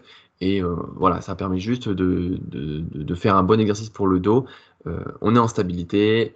En fait, il coche toutes les cases d'un bon exercice, on va dire, puisque c'est un exercice où on est stable, c'est un exercice où on peut monter en, charge, donc assez facilement avec euh, des plaques de 1,25, etc. et des micro si besoin. Et c'est un exercice qui va travailler efficacement votre dos. Voilà. Alors, qu'est-ce que je pense du rowing planche? Le rowing planche. T'en as fait un, un paquet toi aussi. Hein. J'ai saigné le mouvement. Ouais, ouais, j'en ai, Tellement fait saigné. Rappelle-toi, il avait même une petite. Allez, il, balance les anecdotes. Ah ben, enfin, obligatoirement. Mais euh, attends, je vais d'abord donner mon, avis et on, en parlera. Le, rowing planche, c'est un mouvement qui a plusieurs avantages. Le premier, c'est que effectivement, il va enlever le facteur limitant du gainage. Donc, euh, c'est pas comme sur un, rowing à la barre où du coup, eh bien, ton gainage pourra lâcher avant du coup les muscles que tu souhaites cibler. Euh, aussi, en enlevant ce facteur limitant, tu réduis aussi les, risques de blessure. Ben oui. parce que du coup, tu as moins de pression sur le, sur le bas du dos. Euh, donc, voilà, au final, c'est deux points. C'est deux points. Troisièmement, euh, le rowing planche, eh bien, c'est un mouvement sur lequel tu vas pouvoir avoir une, une amplitude de mouvement assez grande. Euh, parce que tu compares un, rowing à la barre classique, souvent le rowing à la barre classique, c'est très dur, ou alors sur la version pendlée, mais tout le monde ne peut pas faire la version pendlée, où euh, du coup, en fait, bah, euh, tu vas avoir le buste qui sera parallèle au, sol au final, et du coup, tu pourras aller chercher une grande amplitude de mouvement. Sur un rowing à la barre, souvent, tu es à 45, voire eh bien, beaucoup plus pour, pour la plupart des gens ce qui fait que, eh bien, ton, enfin beaucoup moins, pardon, euh, ce qui fait que, eh bien, tu, tu as une amplitude de mouvement qui est extrêmement réduite. Hmm. Euh, quatrièmement, c'est un mouvement euh, qui, dans ta salle, si tu n'as pas un bon cité draw ou de bonne poulie, bah, c'est quand même un mouvement que tu peux assez facilement faire avec voilà un, un peu de, un peu de si tu réfléchis un peu, j'allais dire un peu de bricolage, mais j'ai peur que ça soit connoté euh, négativement. Non, il faut en être fier de faire un peu de bricolage. Mais, euh, mais du coup, voilà, tu prends un step, deux box ou un banc, enfin ça se fait assez facilement, voire très facilement, pour, même pour les gens qui sont en home gym, ça peut se faire assez facilement. D'ailleurs, nous, avec Rémi, pendant le confinement, le rowing planche a été l'une des premières machines. Et rappelez-vous, c'était un rowing planche vraiment, vraiment planche parce que du coup, on avait pris une poutre dans laquelle on avait inséré ça dans une palette et euh, ça nous faisait notre rowing planche. Euh, donc ça, du coup, c'est les avantages du euh, rowing planche. Il y en avait un autre, mais je l'ai oublié. il me reviendra peut-être. Donc oui, ça, en fait un, très bon mouvement. maintenant, honnêtement, si tu as accès à un site row dans ta salle, bah, il y a quand même un peu moins d'intérêt parce qu'il y a toute la mise en place, etc., qui, va, qui risque de, voilà, beaucoup plus contraignante. Si tu as un bon chest supporté de roue dans ta salle, tu n'as plus besoin de, rowing planche. Mais sinon, à part ça, c'est un très bon euh, mouvement. En plus, tu peux faire aussi, euh, voilà, tu n'es pas obligé de le faire à la barre, tu peux aussi euh, utiliser des haltères et le faire du coup avec une prise un peu plus serrée pour mettre l'accent un peu plus sur, le, sur les grands dorsaux. il, y a pas mal de choses qui sont possibles de faire. Comme disait Rémi, c'est un mouvement que j'ai particulièrement saigné. J'en ai fait pendant très longtemps. C'était en fait euh, mes séances de bench, j'avais du bench et derrière, j'avais systématiquement du rowing planche. Ce qui fait que, euh, en fait, je faisais du rowing planche avec la largeur de ma prise bench pour faire un peu l'antagoniste. Et il y avait un peu, parce qu'en fait, ce mouvement, il a été popularisé par Rudy Koya. Euh, repopularisé, ouais. Repopularisé par Rudy Koya. parce que du coup, bah, il en faisait des, des, concours, etc. Et il y avait un peu ce truc du. C'était les performances super physiques. Et je me souviens que euh, la meilleure perf, c'était 23 à 80. 23 reps à 80 kg, parce que c'est un mouvement qui, c'est dur. C'est assez dur. Et, euh, et, du coup, essayé aussi indirectement de battre ce, ce, record de 23 à 80. Je crois que j'avais dû faire 22, un truc comme ça. J'ai fait 15 à 80 hier, moi. Bien, mon frère. Mais euh, après, euh, je pense que c'était les standards d'il y, a, il y a un petit moment aussi. Hein. Donc aujourd'hui, aujourd'hui les, je pense que la perte serait bien, bien plus haute que, que ça. Mais du coup, voilà, c'est un mouvement qui est particulièrement intéressant si jamais tu manques de matériel. Si jamais tu as un, un, chest supporté de roue dans ta salle, bah, honnêtement, tu n'as pas besoin forcément de te faire chier avec, avec ça. Parce que les montages, parfois sont pas toujours aussi simples. Je sais que moi j'ai testé plusieurs types de montages, euh, certains où du coup je désactivais euh, mes jambes, euh, où du coup j'étais, enfin j'ai testé pas mal de trucs et, c'est vrai que ça peut, ça peut être un peu relou de, tout installer. D'autant plus que bah, lorsque tu fais ce mouvement en général, je sais pas comment tu le fais, mais en fait, bah, il y a toujours cette intention de vitesse que tu mets sur tes mouvements. Tu sais, la concentrique doit toujours être extrêmement euh, rapide. Euh, tu vois, c'est l'excentrique qui est contrôlé, mais la, la, concentrique, bah, tu, la fais toujours le plus rapidement possible. Ce qui fait que, bah, en fait, je me souviens très bien euh, sur mes séries de chauffe ou même sur les séries, comme je disais, le, 22 à 80. En fait, je faisais ça avec des steps et quand je mettais un coup dans le step, bah, ça me faisait sauter. Et c'est pour ça que bah, du coup j'avais des marques sur le front parce qu'en fait moi j'étais en appui et quand je tapais dedans comme un bourrin, bah, ça faisait remonter le step, ça me tapait dans la, dans la tête, ça m'explosait le front, je saignais du front. Et, euh, en plus de ça, vu comme c'était des steps qui étaient emboîtés, bah, ça les faisait sauter et parfois je me retrouvais euh, sur le côté. Enfin, c'était, c'était pas ultra pratique. Là, Rémi, tu le fais toi sur un setup qui est quand même un peu plus stable avec un, un banc. Donc en fait, tout dépend aussi de ton setup. Il y a des bancs de rowing planche aussi qui existent. C'est assez intéressant d'ailleurs. Euh, je pense que dans notre future salle de sport, il y en aura peut-être un. Ouais, bah, voilà un truc. En plus, c'est vraiment pas très cher et on en retrouve euh, un, peu partout en fait. Enfin, dans des home gym, on en retrouve un peu partout maintenant. Ouais, c'est honnêtement les, euh, enfin les, c'est les prix de l'époque, mais je crois que de mémoire c'était 300 balles et 300 euh, balles, tu avais un, un, banc de rowing planche et tu peux faire du rowing planche avec, et tu peux faire aussi, tu peux faire tes élévations postérieures avec, tu peux faire vraiment, tu peux faire plein de choses avec avec un, un banc, un banc comme ça. mais voilà, c'est un, c'est un bon mouvement. Euh, c'est un bon mouvement que tu peux inclure euh, dans, tes séances sans problème. Exactement. Donc, comme Denis l'a dit, si vous avez un bon chest supporté row, un bon cité row, ou même si vous avez une bonne poulie avec un banc, vous pouvez très bien euh, faire votre setup de cette façon-là. Si toutefois vous n'avez pas ces trois choses-là, ce qui est possible, vous pouvez passer sur un rowing planche avec bah, le, montage que, que, vous pouvez avoir en fait, le faire à la barre ou aux haltères, puisque la, la variante aux haltères aussi est intéressante. Et à ce moment-là, vous aurez un, exercice assez complet. Euh, moi, pour le coup, euh, je l'ai fait à Fitness Park euh, il y, a, y, a, de ça maintenant un, petit mois.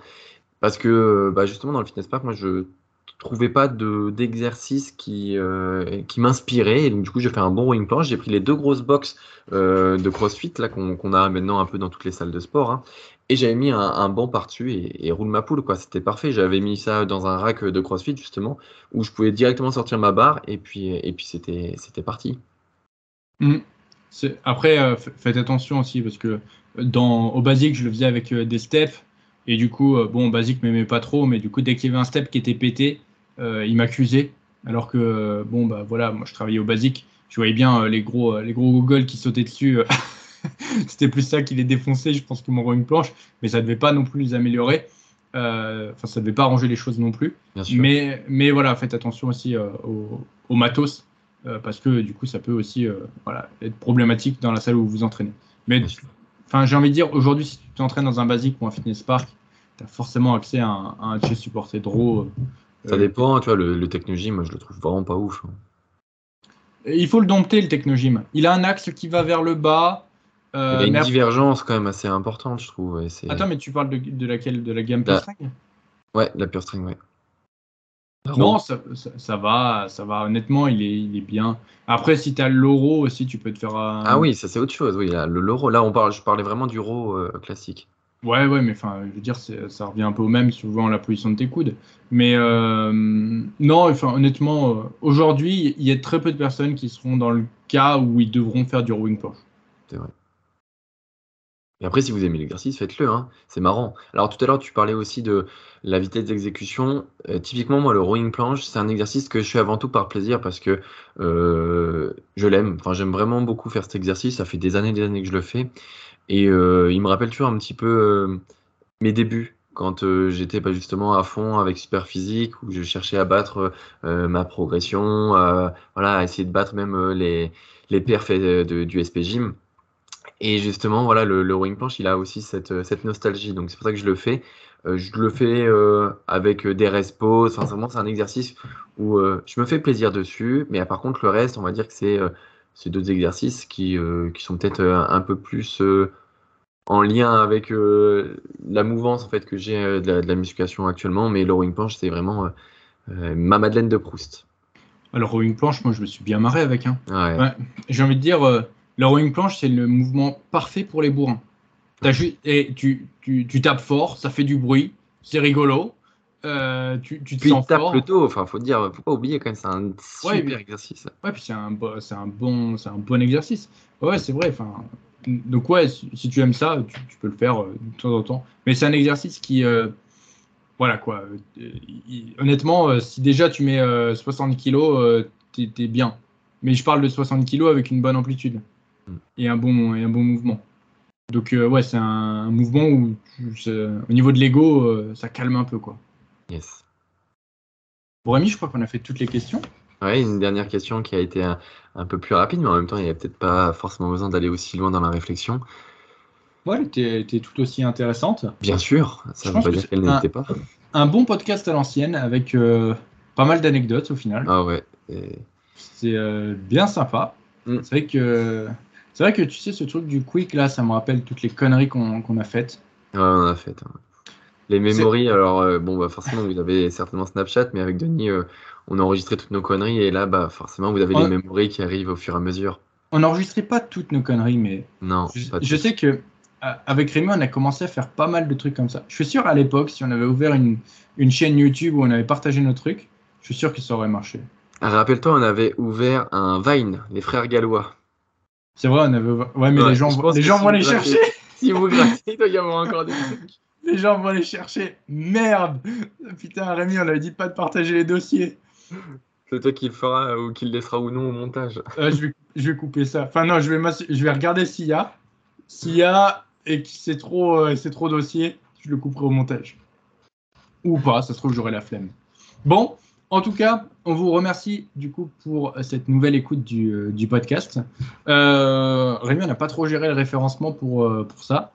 donc, bah, écoutez, commentez ce podcast avec ce que vous avez envie de dire, ce que vous en avez pensé. n'hésitez, ah ouais, je sais. N'hésitez pas à nous dire ce que vous voulez voir dans le podcast. Pourquoi pas des suggestions d'invités, des suggestions de thèmes. Euh, n'hésitez pas à nous partager tout ça. C'est vrai que parce que là, du coup, on va faire, je pense, quelques prochains formats euh, FAQ. Euh, on n'a on pas forcément d'invités potentiels, donc n'hésitez pas à nous en voilà, suggérer ou suggérer des épisodes spéciaux. ça serait avec plaisir qu'on pourrait vous faire ça. Mm. Rémi, le mot de la fin, tu as d'autres choses à ajouter ou pas?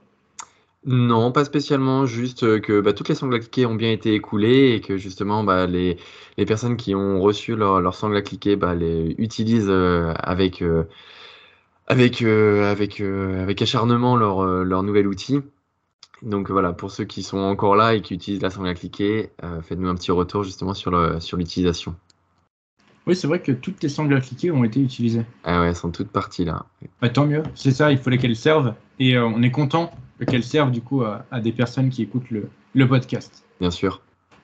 Bon, bah écoutez, on vous remercie tous pour votre écoute et on vous dit à très bientôt dans un prochain épisode du Zero RR Podcast. À bientôt.